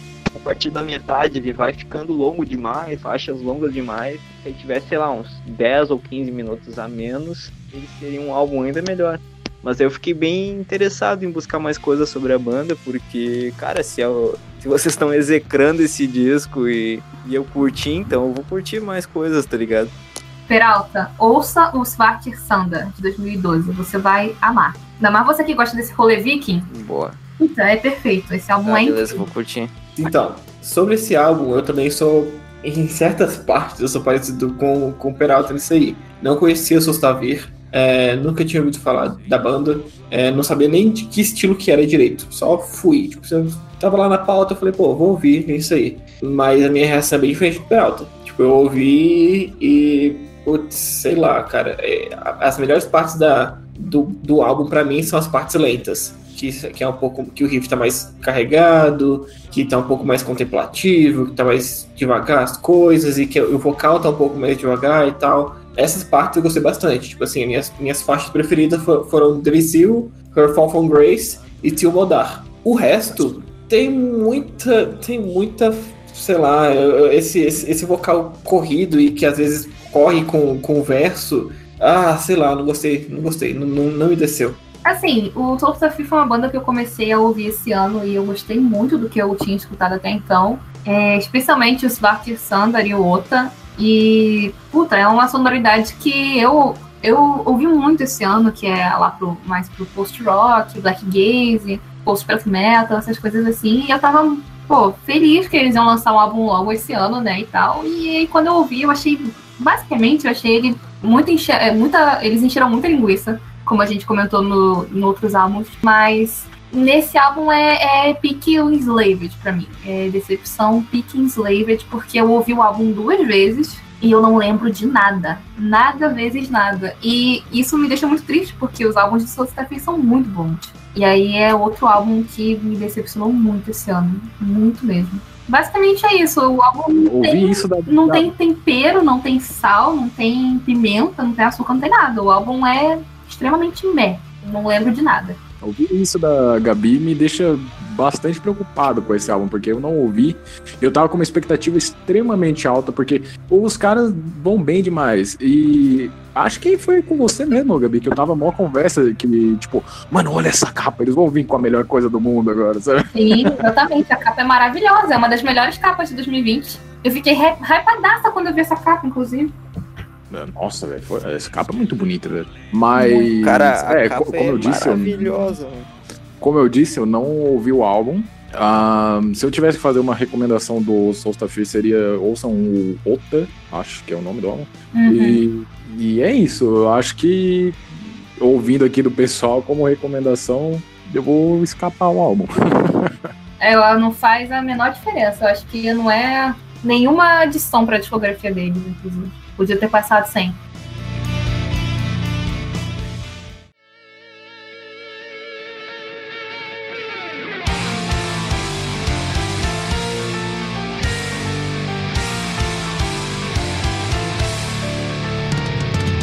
Bem, o próximo álbum é da banda Lords of Black com seu álbum Alchemy of Souls Part 1.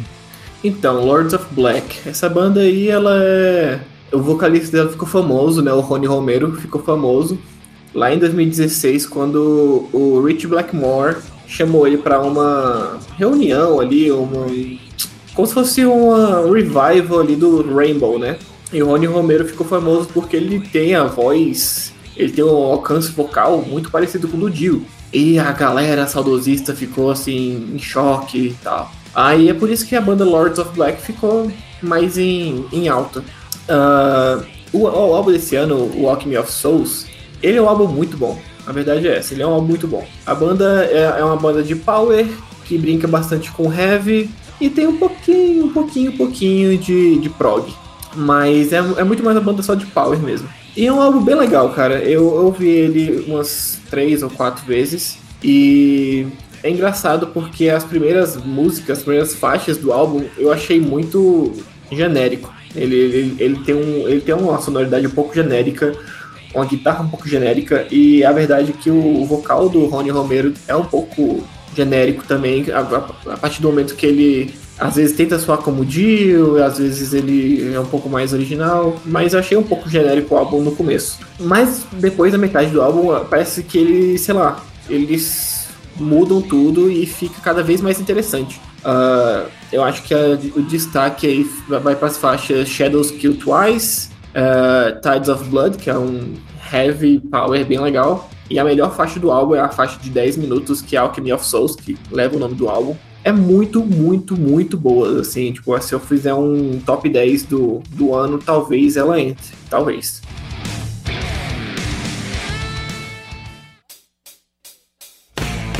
He loves to drive him crazy with his evil lips. Great guns are blazing. My deadly trip. Bem, o próximo álbum é do aclamado ACDC, né? Saiu no dia 3 de novembro com o seu novo álbum Power Up. O que falar do ACDC, né? é, é, é foda, porque é uma banda que a gente não precisa cagar em cima, porque tem muito tempo de carreira já e tal. Mas, porra, vai jogar golfe, vai fazer outras paradas, sabe? Tipo, não precisa lançar um álbum de 12 faixas e que as 12 faixas são.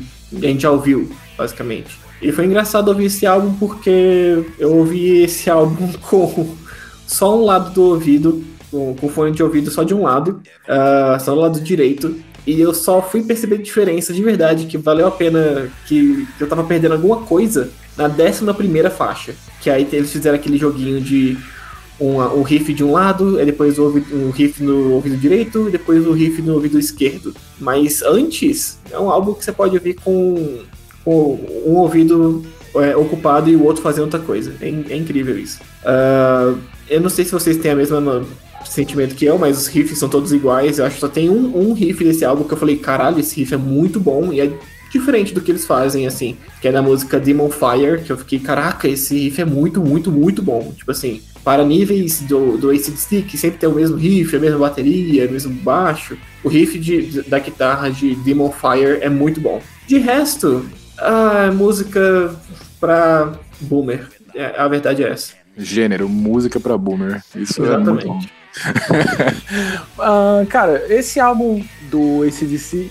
uh, eu não ouvi, mas uh, eu, eu vi a crítica aclamando bastante esse álbum e eu fiquei, uau, é sério? Aí eu peguei, tipo, um single, eu nem lembro o nome da música, eu fiquei, é, eu já ouvi o Back in Black e o Razor's Edge. Eu já ouvi todas as músicas dessa banda. Então, sei lá, tudo é igual, nada muda.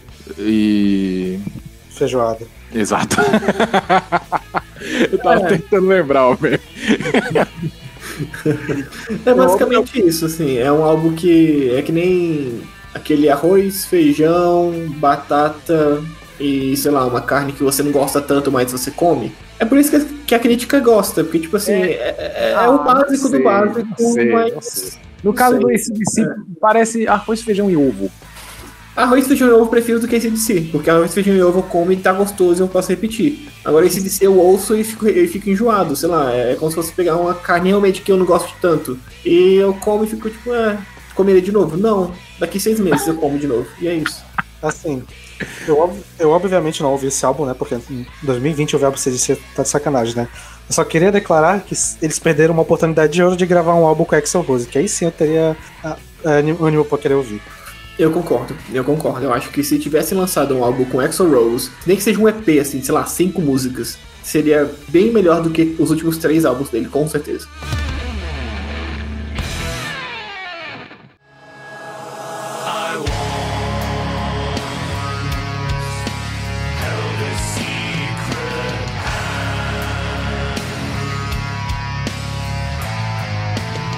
Bom, mais um EP aqui do, episódio. Dessa vez o My Dying Bride, né? Lançou um EP chamado Macabre Cabaret. É um EP curtinho, se eu não me engano, são 20 minutos. Que o do My Dying Bride já tinha lançado um álbum esse ano, né? O The Ghost of Ryan, que é um puta álbum legal. E esse, esse EP ele meio que segue a linha, só que ele é um pouco mais arrastado que o Ghost of Ryan, né, pelo menos na minha percepção. Assim, os vocais estão legais, a guitarra tá legal, o piano principalmente tá muito bom. Tanto que a última são três músicas, uma música mais longa, uma música curta e uma e a última faixa é só piano e voz, e a, e a piano e voz ficou legal, eu gostei muito. As outras duas elas estão na mesma vibe assim do Ghost of Ferrari, que é legal, eu gostei bastante. Mas eu acho que mais um, aquele EP que eles passaram, eles lançaram um álbum em fevereiro, não conseguiram fazer tudo. Como ficaram parados, resolveram fazer mais algumas músicas para passar o tempo. E assim, é um, é um EP ok, para quem gosta de Madurein Bride vale a pena, mas assim, se for pra ser a primeira entrada para alguém que não conhece a banda, bem melhor tu pegar o álbum inteiro de, mesmo do Ghost of Orion, porque não é tão diferente assim, e só são dois, três músicas, então, tipo, sei lá, pode ser pouco. Mas é isso. É, vale a pena para quem é fã da banda, não é um trabalho ruim, mas também para um EP eu, eu tava esperando que fosse podia ter alguma coisa diferente assim para pegar, mas realmente é um som competente, mas que é isso, não surpreende. Então é isso, um, nota 7 assim, honesto.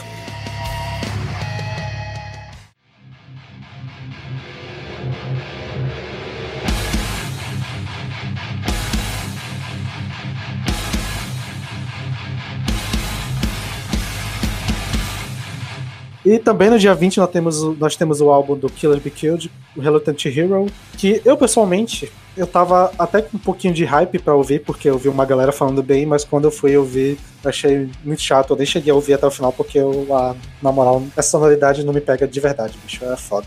Esse álbum eu vi em.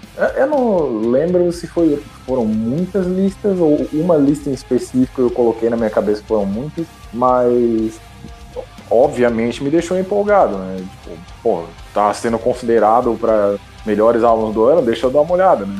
E mais uma vez, eu acabo me decepcionando com o que não era para ser decepcionante do jeito que é, sabe? O, o line-up dos caras talvez seja no papel o melhor em todo em todo metal, que é o Greg Puciato do que é ex-Dillinger Escape Plan, o Max Cavaleira, que já foi do Sepultura, hoje não é nada. Uh, o Ben Collar, do Converge, que é, vocês sabem que eu amo. E o Troy Sanders, do Mastodon. Esse álbum tem o lineup de ouro, assim.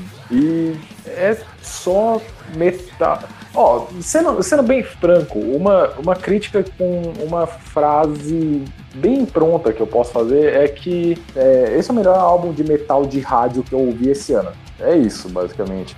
E com metal de rádio eu entendo como 90% do pessoal, isso me inclui também, não, não vai gostar tanto assim. Poderia ser uma coisa tão melhor. É, dá, é, dá a impressão de que os caras estão com saudade de tocar nas suas respectivas bandas. É isso. Tem muitos momentos que lembram o Dillinger Escape Plan, que infelizmente aposentou e me deixa saudades até hoje. Lembra um pouco do Soulfly no início e o, um pouquinho do Sepultura antigo. Uh, lembra um pouco do Converge também. E esse álbum me fez questionar se o Troy Sanders tem alguma saudade do Mastodon antigo. Porque em muitos momentos lembra um pouquinho do, do que era o sludge do, do Mastodon antigo, do Mastodon do Leviathan, do Mastodon do Remission. E é, acaba sendo versões uh, que não estariam nem no lado B de cada uma dessas bandas que eu acabei de citar. Então, é isso. Está registrado aqui que eu não, eu acho que eu não conheço nenhum supergrupo que preste. Eu sou contra a ideia do supergrupo. Nunca sai bom. Tem sim, tem sim, pô. O Bloodbath. Não, mas o Bloodbath era uma banda que a galera não era nem conhecida antes. É uma banda que acabou. Acho que era assim. Outros... Não, o Bloodbath é antigo pra caramba. É de 1900 e bolinha. Era da época do. O Catatonia já tinha lançado dois álbuns já, e os dois álbuns primeiro do Catatonia é famosão. Não, mas não na época. Tipo, não é igual o Killer Be Kill, que são sim. quatro super estrelas do metal juntas e faz o maior marketing em cima deles. O Bloodbath Sim, super estrelas. Exatamente, o, o Bloodbath ele coexistia ao lado de Opeth e Catatonia e essas bandas assim, enquanto elas estavam crescendo. Tem, tem o caso de, tipo, quando, quando a banda é um pré, tipo, um super grupo antes dos caras irem para as suas respectivas bandas estourarem. Tipo, sei lá, um Temple of the Dog da vida, tá ligado? É, Isso aí tão- tem, tem, tem vários casos, só que, tipo, me acho como o super grupo, assim. É, tava quando- aqui, né, quando primeiro muito marketing em cima, quando bota muito marketing em cima e por causa dos membros, que são membros de bandas gigantescas, nunca dá certo, gente. Sempre é uma coisa medíocre. Tipo, qualquer projeto que o Mike Portnoy se enfia hoje em dia que ganha um hype. Exatamente. Exatamente. Aquela Flying Colors, se eu não me engano, dele e mais um cara também, que é famoso aí na, na, no prog. É uma porcaria. Aquela, Os Sons of Apollo também, né? Sons of Apollo, aquele também que ele fez com o, mob. o Russell Allen também. É, mob. O primeiro álbum é bom, o resto ficou mamando. tudo ruim, cara. Tudo ruim. Jeff Soto. né? Eu Não, mas o, o- super grupo, apenas. Na teoria é maravilhoso, na prática é péssimo.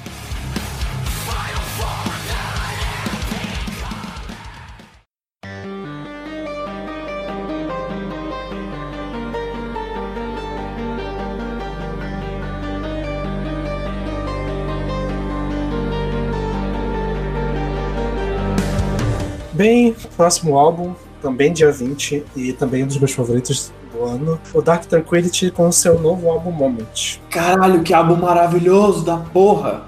Maravilhoso.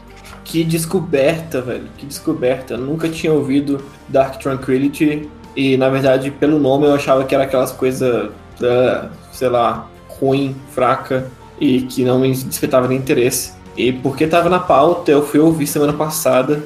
E caraca, eu fiquei muito assustado de quão bom que é, esse, que, que é essa banda. Eu quero ouvir todo o resto agora. E tipo, sério, é muito bom.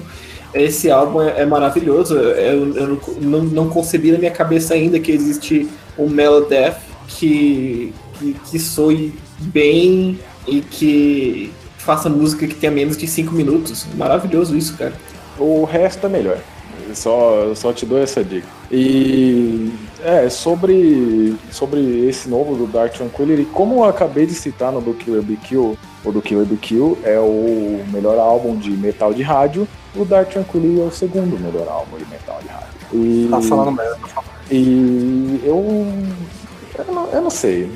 Eu- esse Dark Tranquility é uma banda que eu não sou super fã, igual era das paradas mais antigas deles, mas é uma banda que eu tenho um respeito profundo, assim, porque os caras não têm erro de verdade, assim, na discografia. Eles só se tornaram um pouco mais comerciais. E é, o Moments é esse álbum comercial. Caraca, sinceramente, Rapidinho, rapidinho. Cara, me passa a rádio que você ouve que passa Dark Tranquility, velho, porque eu, eu, eu, eu, não acho, eu não consigo sim- é, sintonizar essa faixa nessa rádio aqui, não, acho Sinceramente. você tá falando mas eu vou tentar preservar a amizade aqui.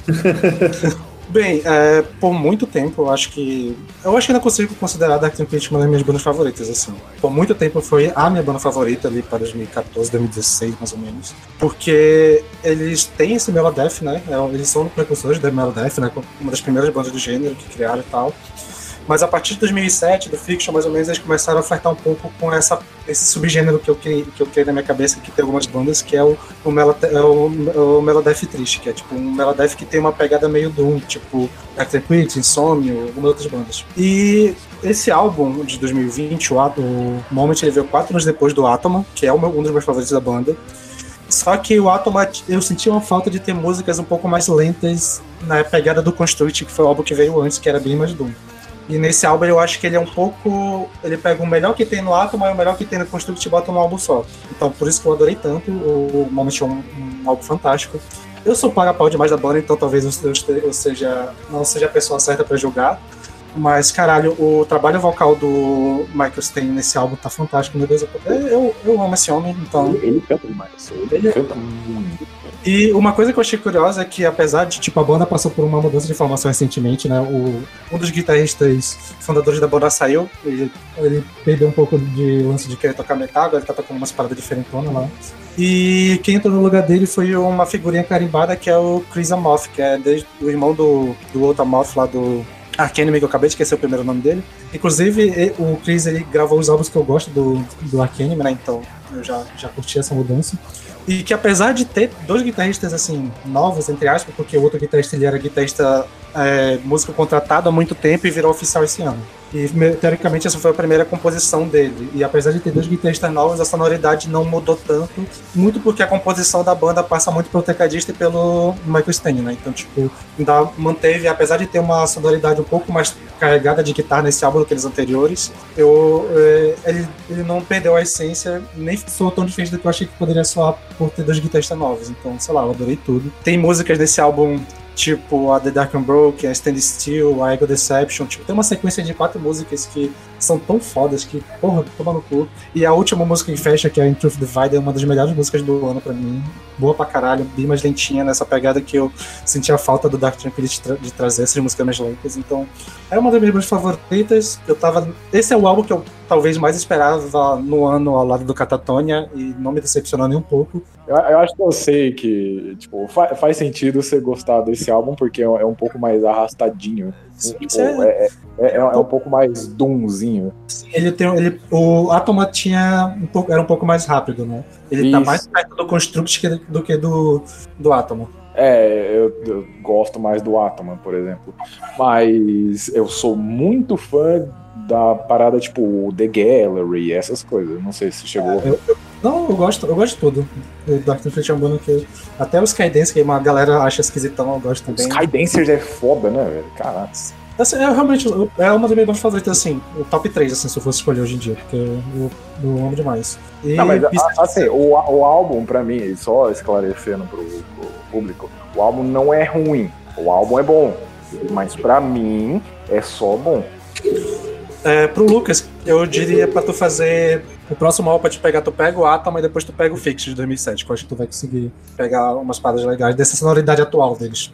Ah, com certeza eu vou ouvir, com certeza eu vou ouvir é, a discografia deles inteira ainda, porque eu gostei bastante desse álbum. Eu concordo com você, a, a última música pra mim foi a- é a melhor, mas, cara, Eagle Deception é muito boa, ele, ele com vocal mais calmo, assim, limpo. Putz, esse álbum é muito bom, eu, eu gostei bastante de conhecer a banda, de verdade. E sem contar que a capa é do caralho também. Sim, sim. O desenhista, da- o, o cara que faz a capa, ele, faz, ele tá fazendo as últimas capas, ele é muito bom. A capa do Atoma também é maravilhosa. Os capistas deles são muito doidos.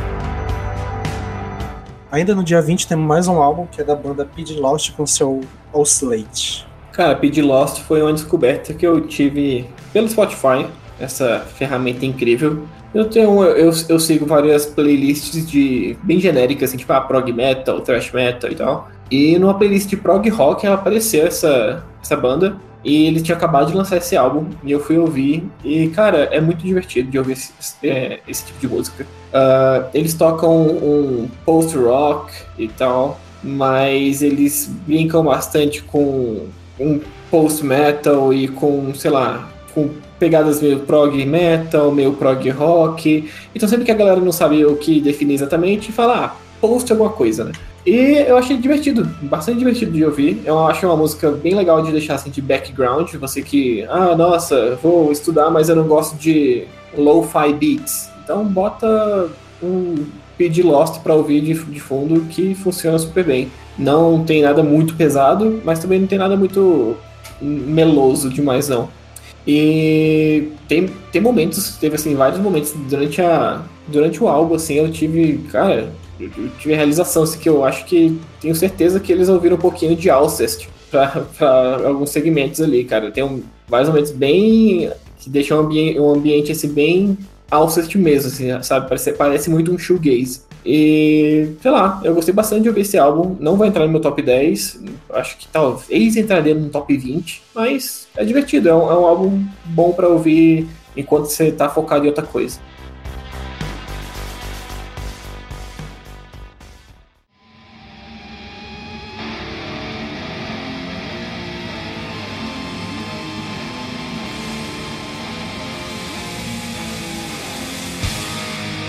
Bom, e dia 27 também tivemos o novo álbum do Sodom, o Genesis 19, que eu não ouvi, é isso.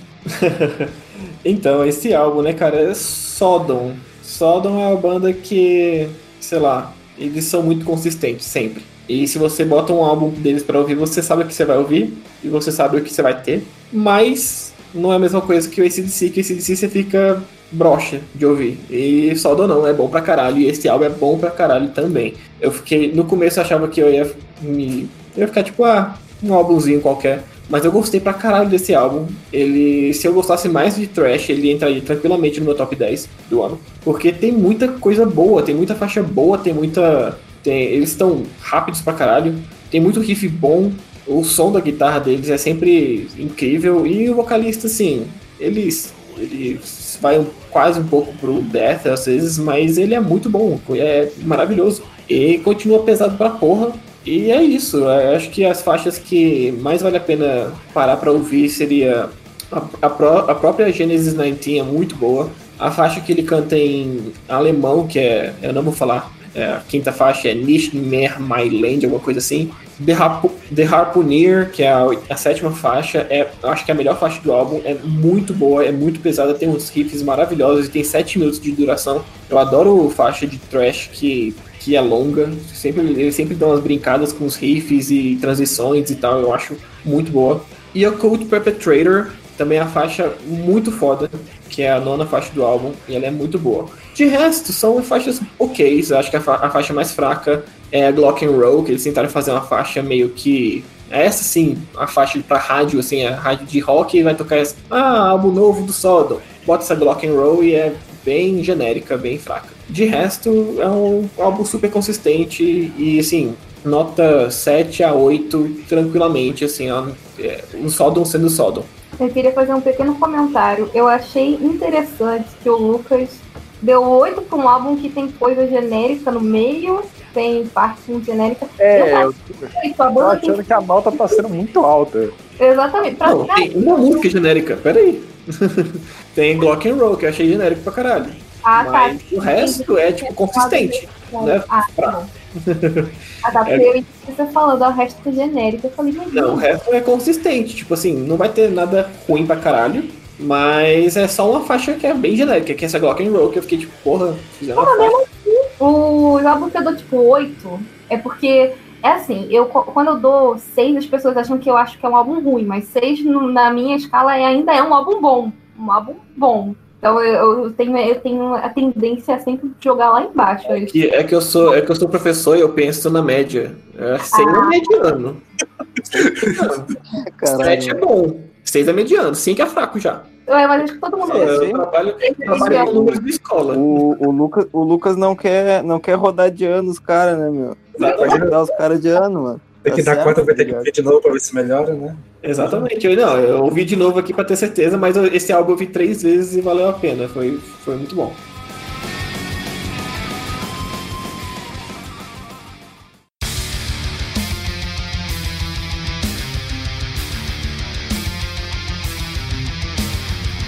Uh, beleza, para fechar um mês de novembro, nós temos o álbum do Veil of Secrets com os, o Dead Poetry. Eu acho que só eu que ouvi esse álbum aqui, mas tem uma razão para isso.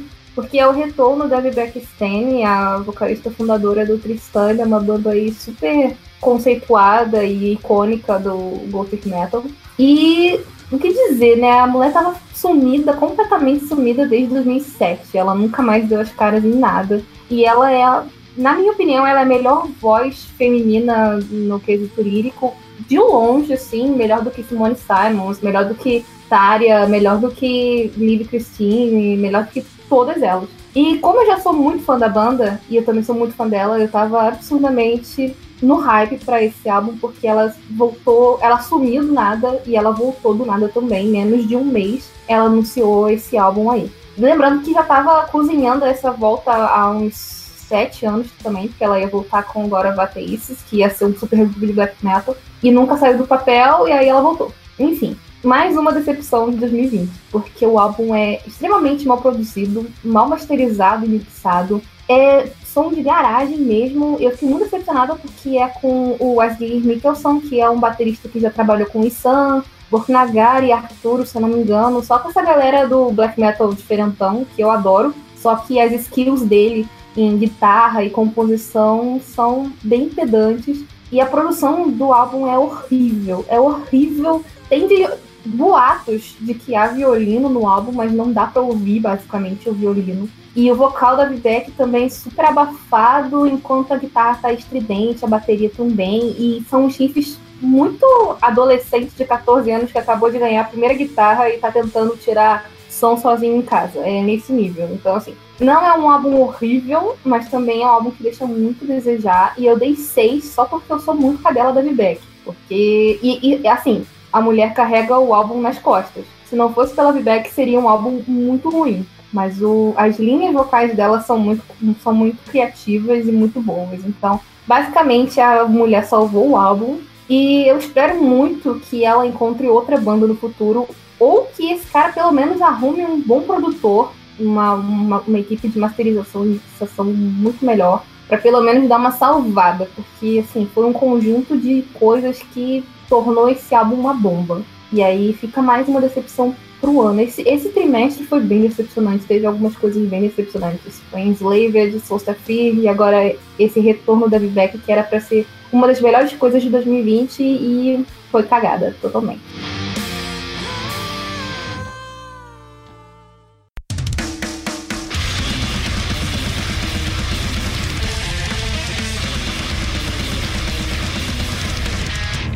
E vamos entrar no último mês, dezembro, que praticamente não teve nada, então a gente só vai citar aqui dois EPs nacionais. E o primeiro é da nossa banda carimbada, que a gente sempre comenta aqui, que é o Surra, que lançou o seu EP Trash Punk Teleport, Submundo 2121, que é um projeto interessante, né? Eles já tinham lançado no meio do ano, ou início do ano, um EP de covers, e agora eles lançaram esse projeto que, além do, da, do EP, né, do, da música, tem um quadrinho que tem uma historiazinha que segue o EP também, que foi lançado em conjunto. Então eu achei bem legal essa iniciativa de lançar essa parada transmídia.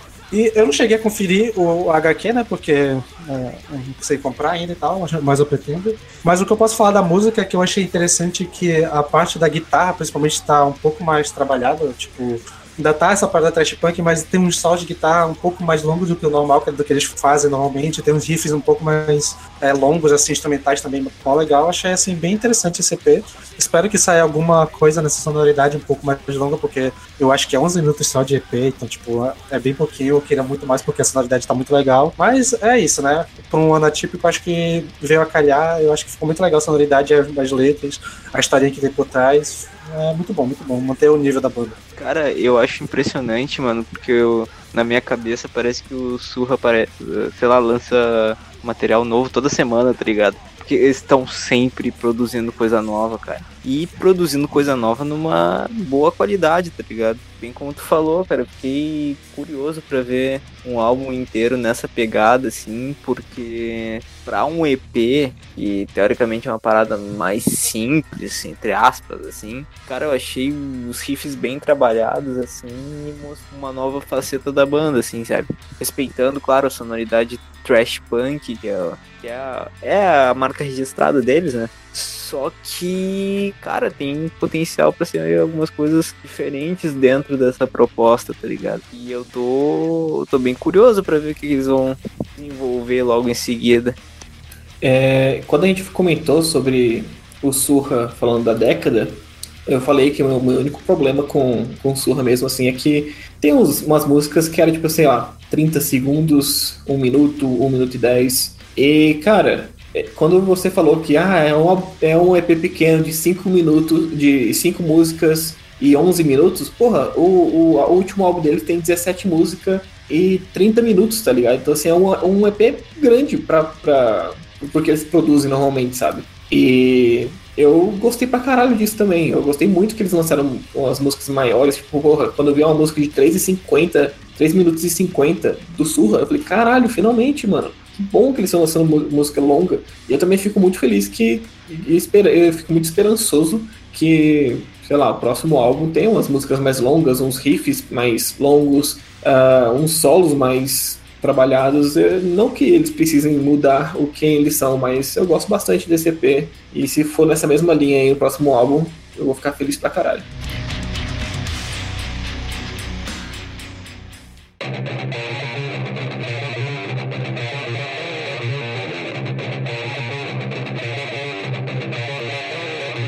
Bom, e para fechar, vamos aqui com o nosso momento praticamente nepotismo, né? Que a gente vai falar do EP da Enigma X Machina, a banda do pessoal do Goldcast que gravou com a gente aqui no último episódio, né? Que é o, o primeiro trabalho oficial deles que é uma banda assim que é meio difícil de definir gênero. Até eu conversei com eles aqui na última gravação perguntando qual é o gênero, ele nem eles sabem dizer o que, que é, mas eu coloquei assim algo meio entre o prog e o gente, só que tem umas paradas de vez em quando, uma, uns timbres de guitarra que lembram meio black metal, depois um prog, tipo, é, é, é interessante. Eu posso falar assim que eu gostei bastante da parte instrumental e dos guturais, mas o vocal limpo não me pegou direito. Eu até cheguei, eles até chegaram a lançar um episódio umas duas semanas atrás que eles falaram de como foi a composição e tal, para eles fizeram durante a pandemia para fazer a gravação e tal. Então, tipo, eu consegui entender o, os déficits que tiveram de produção. Eu acho que para o nível de, de, de como eles produziram ficou bem bom pra caralho, principalmente a parte instrumental. Só o vocal limpo mesmo que eu não curti tanto assim. Não é que seja ruim, mas eu acho que pro meu gosto não ficou tão legal. Cara, eu não ouvi o EP inteiro, mano. Eu ouvi uma boa parte, assim, umas três faixas pelo menos. E, cara, eu achei bem interessante, mano. Só que eu fiquei bem confuso, porque não. É um, é um misto de muitos elementos, assim, certo? E, cara, eu, eu acho que o projeto tem um puta potencial, mano. E a respeito dos vocais, eu senti a mesma coisa que tu comentou, assim. Eu acho que o vocal limpo ainda dá para trabalhar um pouquinho mais, assim, sabe? Tem algumas coisas que dá para fazer ali, envolver um pouco mais. Pois é, eu achei também. Acho que dá para trabalhar. Eu acho que assim, como o primeiro, assim, tipo, trabalha para mostrar como vai ser, como pretende ser a sonoridade e tal, tipo, eu já achei que o nível de composição é muito boa. Eu acho que é mais um lance de. Eu acho que o vocal, principalmente por causa do. Não sei eu, eu não consigo dizer exatamente o que não me agradou, mas não me pegou. Mas de resto, eu acho que até esse lance de ter várias, tipo, várias sonoridades diferentes, eu acho que não é, não é só bagunçado. Tipo, tem uma lógica por trás das músicas. Ela tem transições boas, entre, muito boas entre esses, esses momentos mais que dão essas variadas. Eu achei muito interessante, principalmente as guitarras. Eu achei boa pra caralho a, a guitarra que, é, tipo, como as duas guitarras trabalham bem juntas, eu achei muito interessante esse lado. Eu vou ficar com. Fiquei assim. Foi uma fisgada o suficiente para mim querer acompanhar o trabalho deles aqui pra frente. E não é só porque os caras são brother, não, mas é porque realmente são, são é, da hora.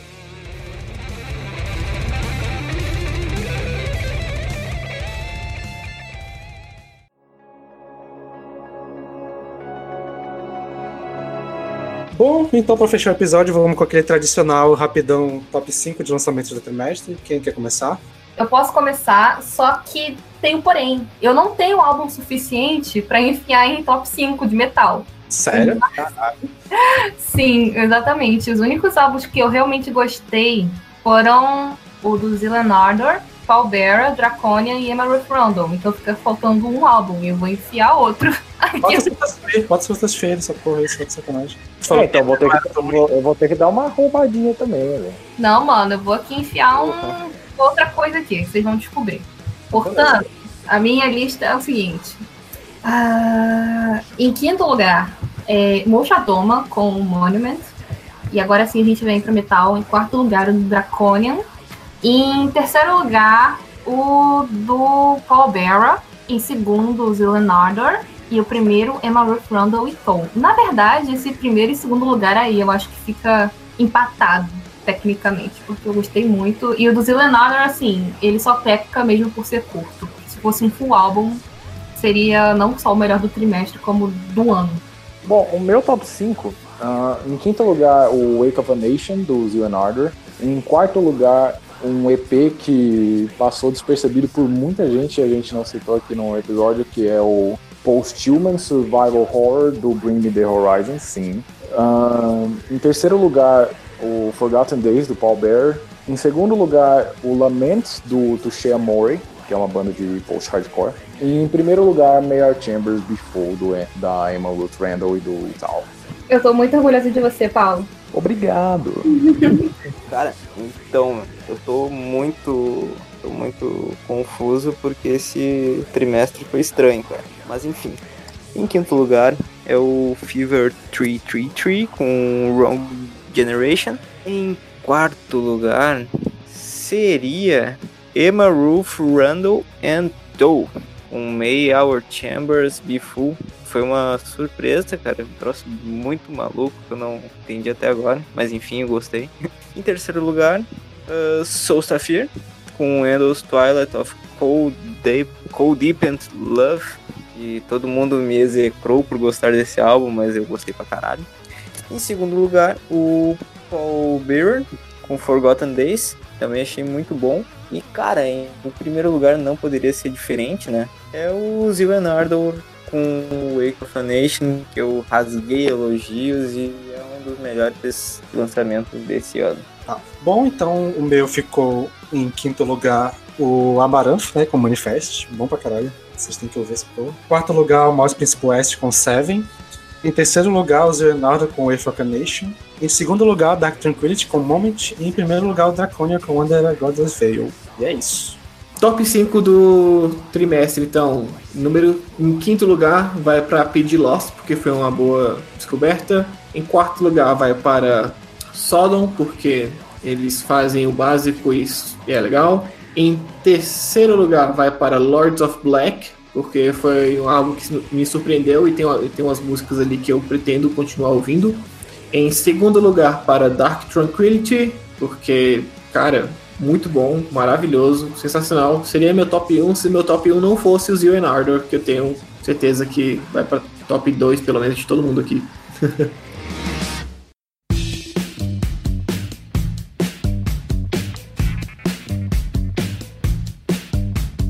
E como é de tradição, né? Bora fazer aqui um bloco rápido para comentar alguns lançamentos fora do metal. Quem quer começar? Eu começo.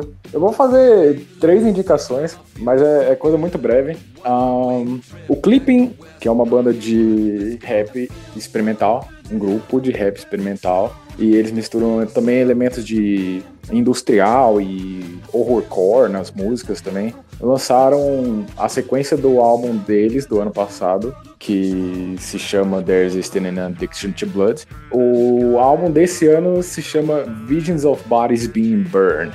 E para quem não conhece o grupo, um, talvez seja uma audição complicada, Uh, a letra dos caras é cheia de elementos de filmes de terror, essas coisas assim. E o som é muito experimental. É um dos meus melhores álbuns do ano, sim. Mas, cara, vale a checada. Ele é, pra coisa fora do metal, assim, se você tiver interesse, vale a checada. Um, um álbum mais calminho, digamos, é um álbum de folk da líder do, da banda Big Thief a Adrienne Lenker. O nome do álbum é literalmente Songs. E, assim, muito criativo.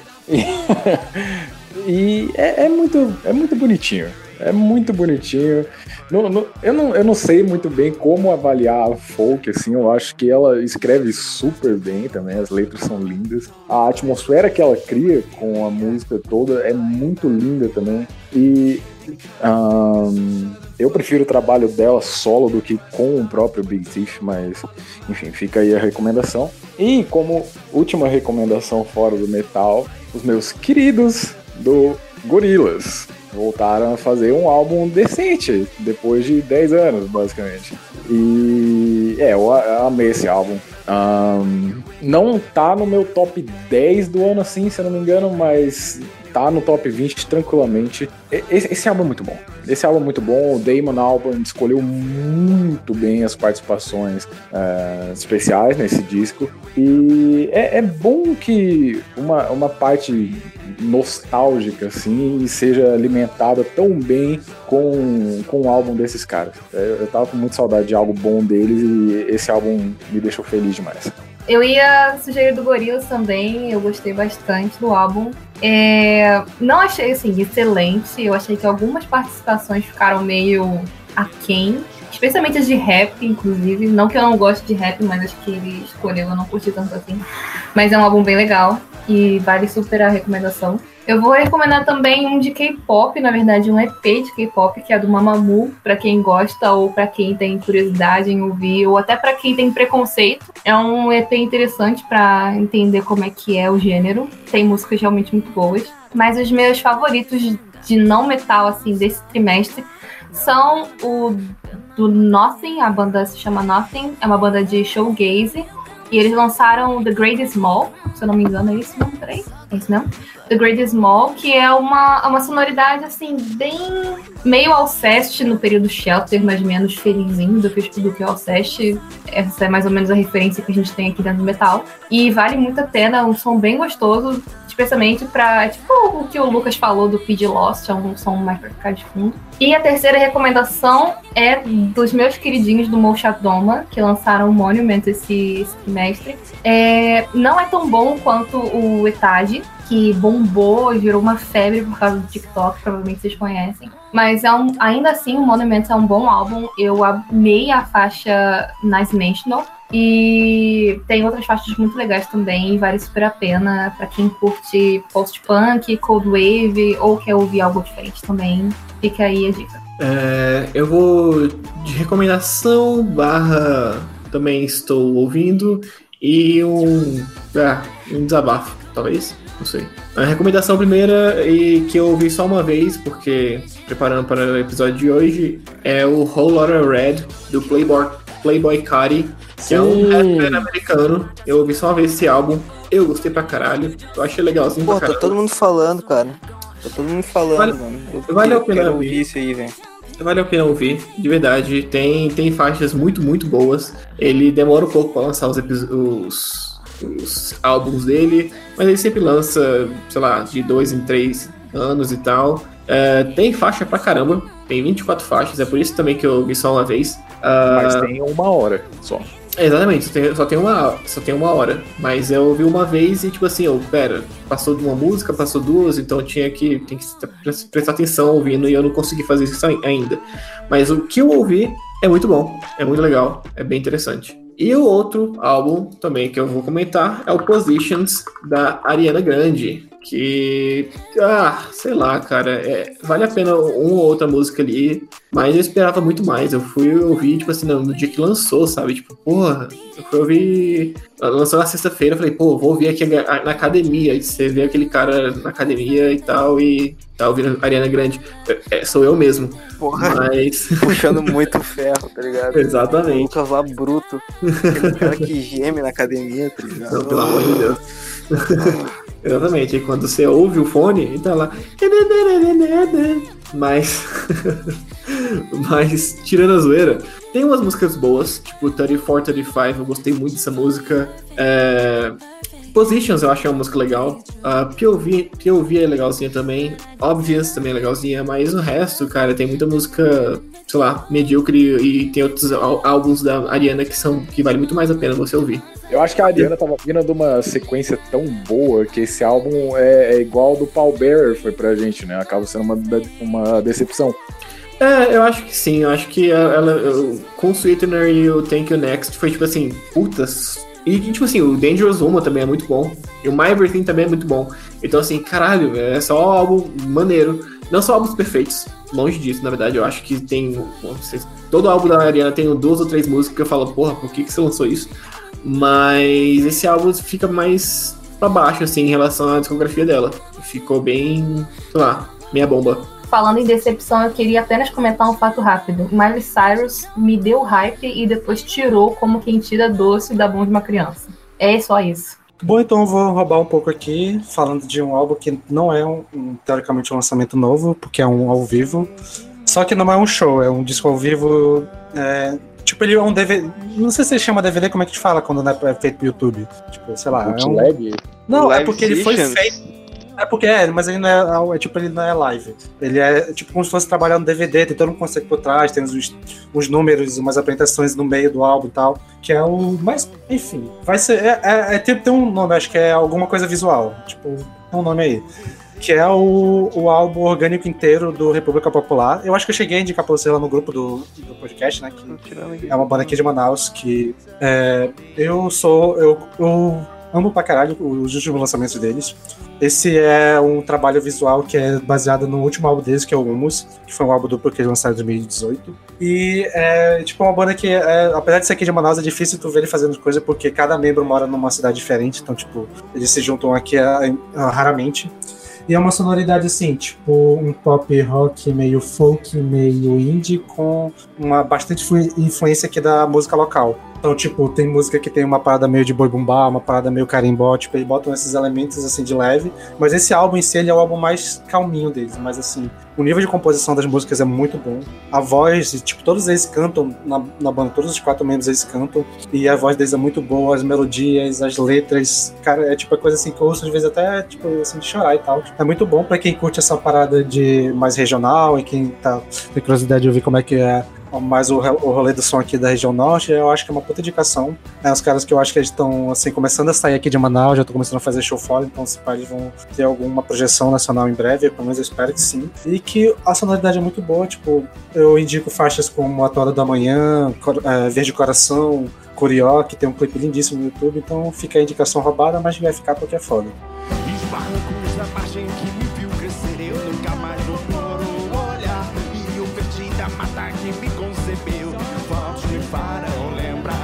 Bom, pessoal, ficamos por aqui nesse episódio. É, último episódio do ano, então a gente, como eu falei no início, né, a gente vai fazer os agradecimentos mais apropriadamente em texto. Mas fica aqui o agradecimento geral para todo mundo que acompanha a gente esse ano, quem acompanha principalmente os episódios de lançamentos, que são episódios longos e que mais que a gente gosta de gravar.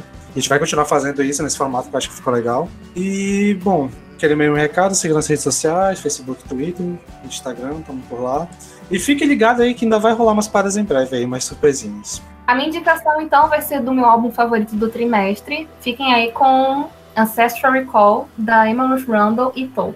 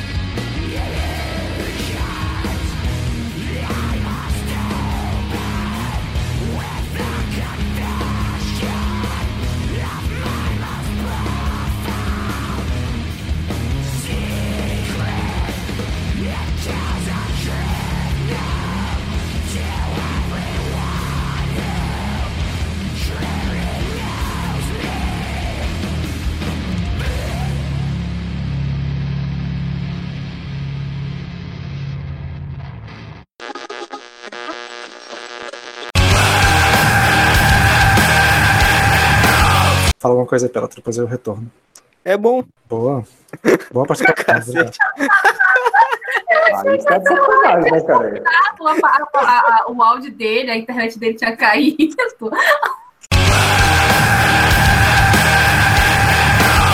Ô, louco. Caralho, não, não, eu sou o Tupini Viking desse grupo, eu não quero ser. Já era, filho, já construiu sua imagem. É isto, então? É isto. Uma pena que eles foram no banheiro porque eu poderia causar polêmica falando mal de Jill, mas eu vou deixar pra próxima oportunidade. Que bom que eles foram no banheiro.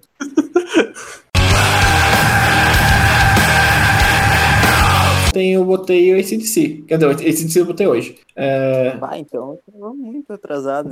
Anteontem. Não só botou hoje, como ele botou enquanto a gente estava gravando. Porque eu- exatamente. Porque eu ouvi, eu falei, eu, eu ouvi essa merda, eu vou falar dessa merda. Eu só vi o, o- o Lucas está digitando. Eu falei, safado!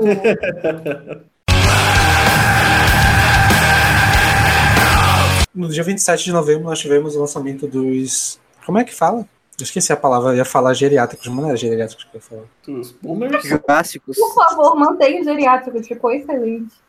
É tipo. Jurássicos. Não, não era Jurássicos também, porque eles não são tão antigos assim.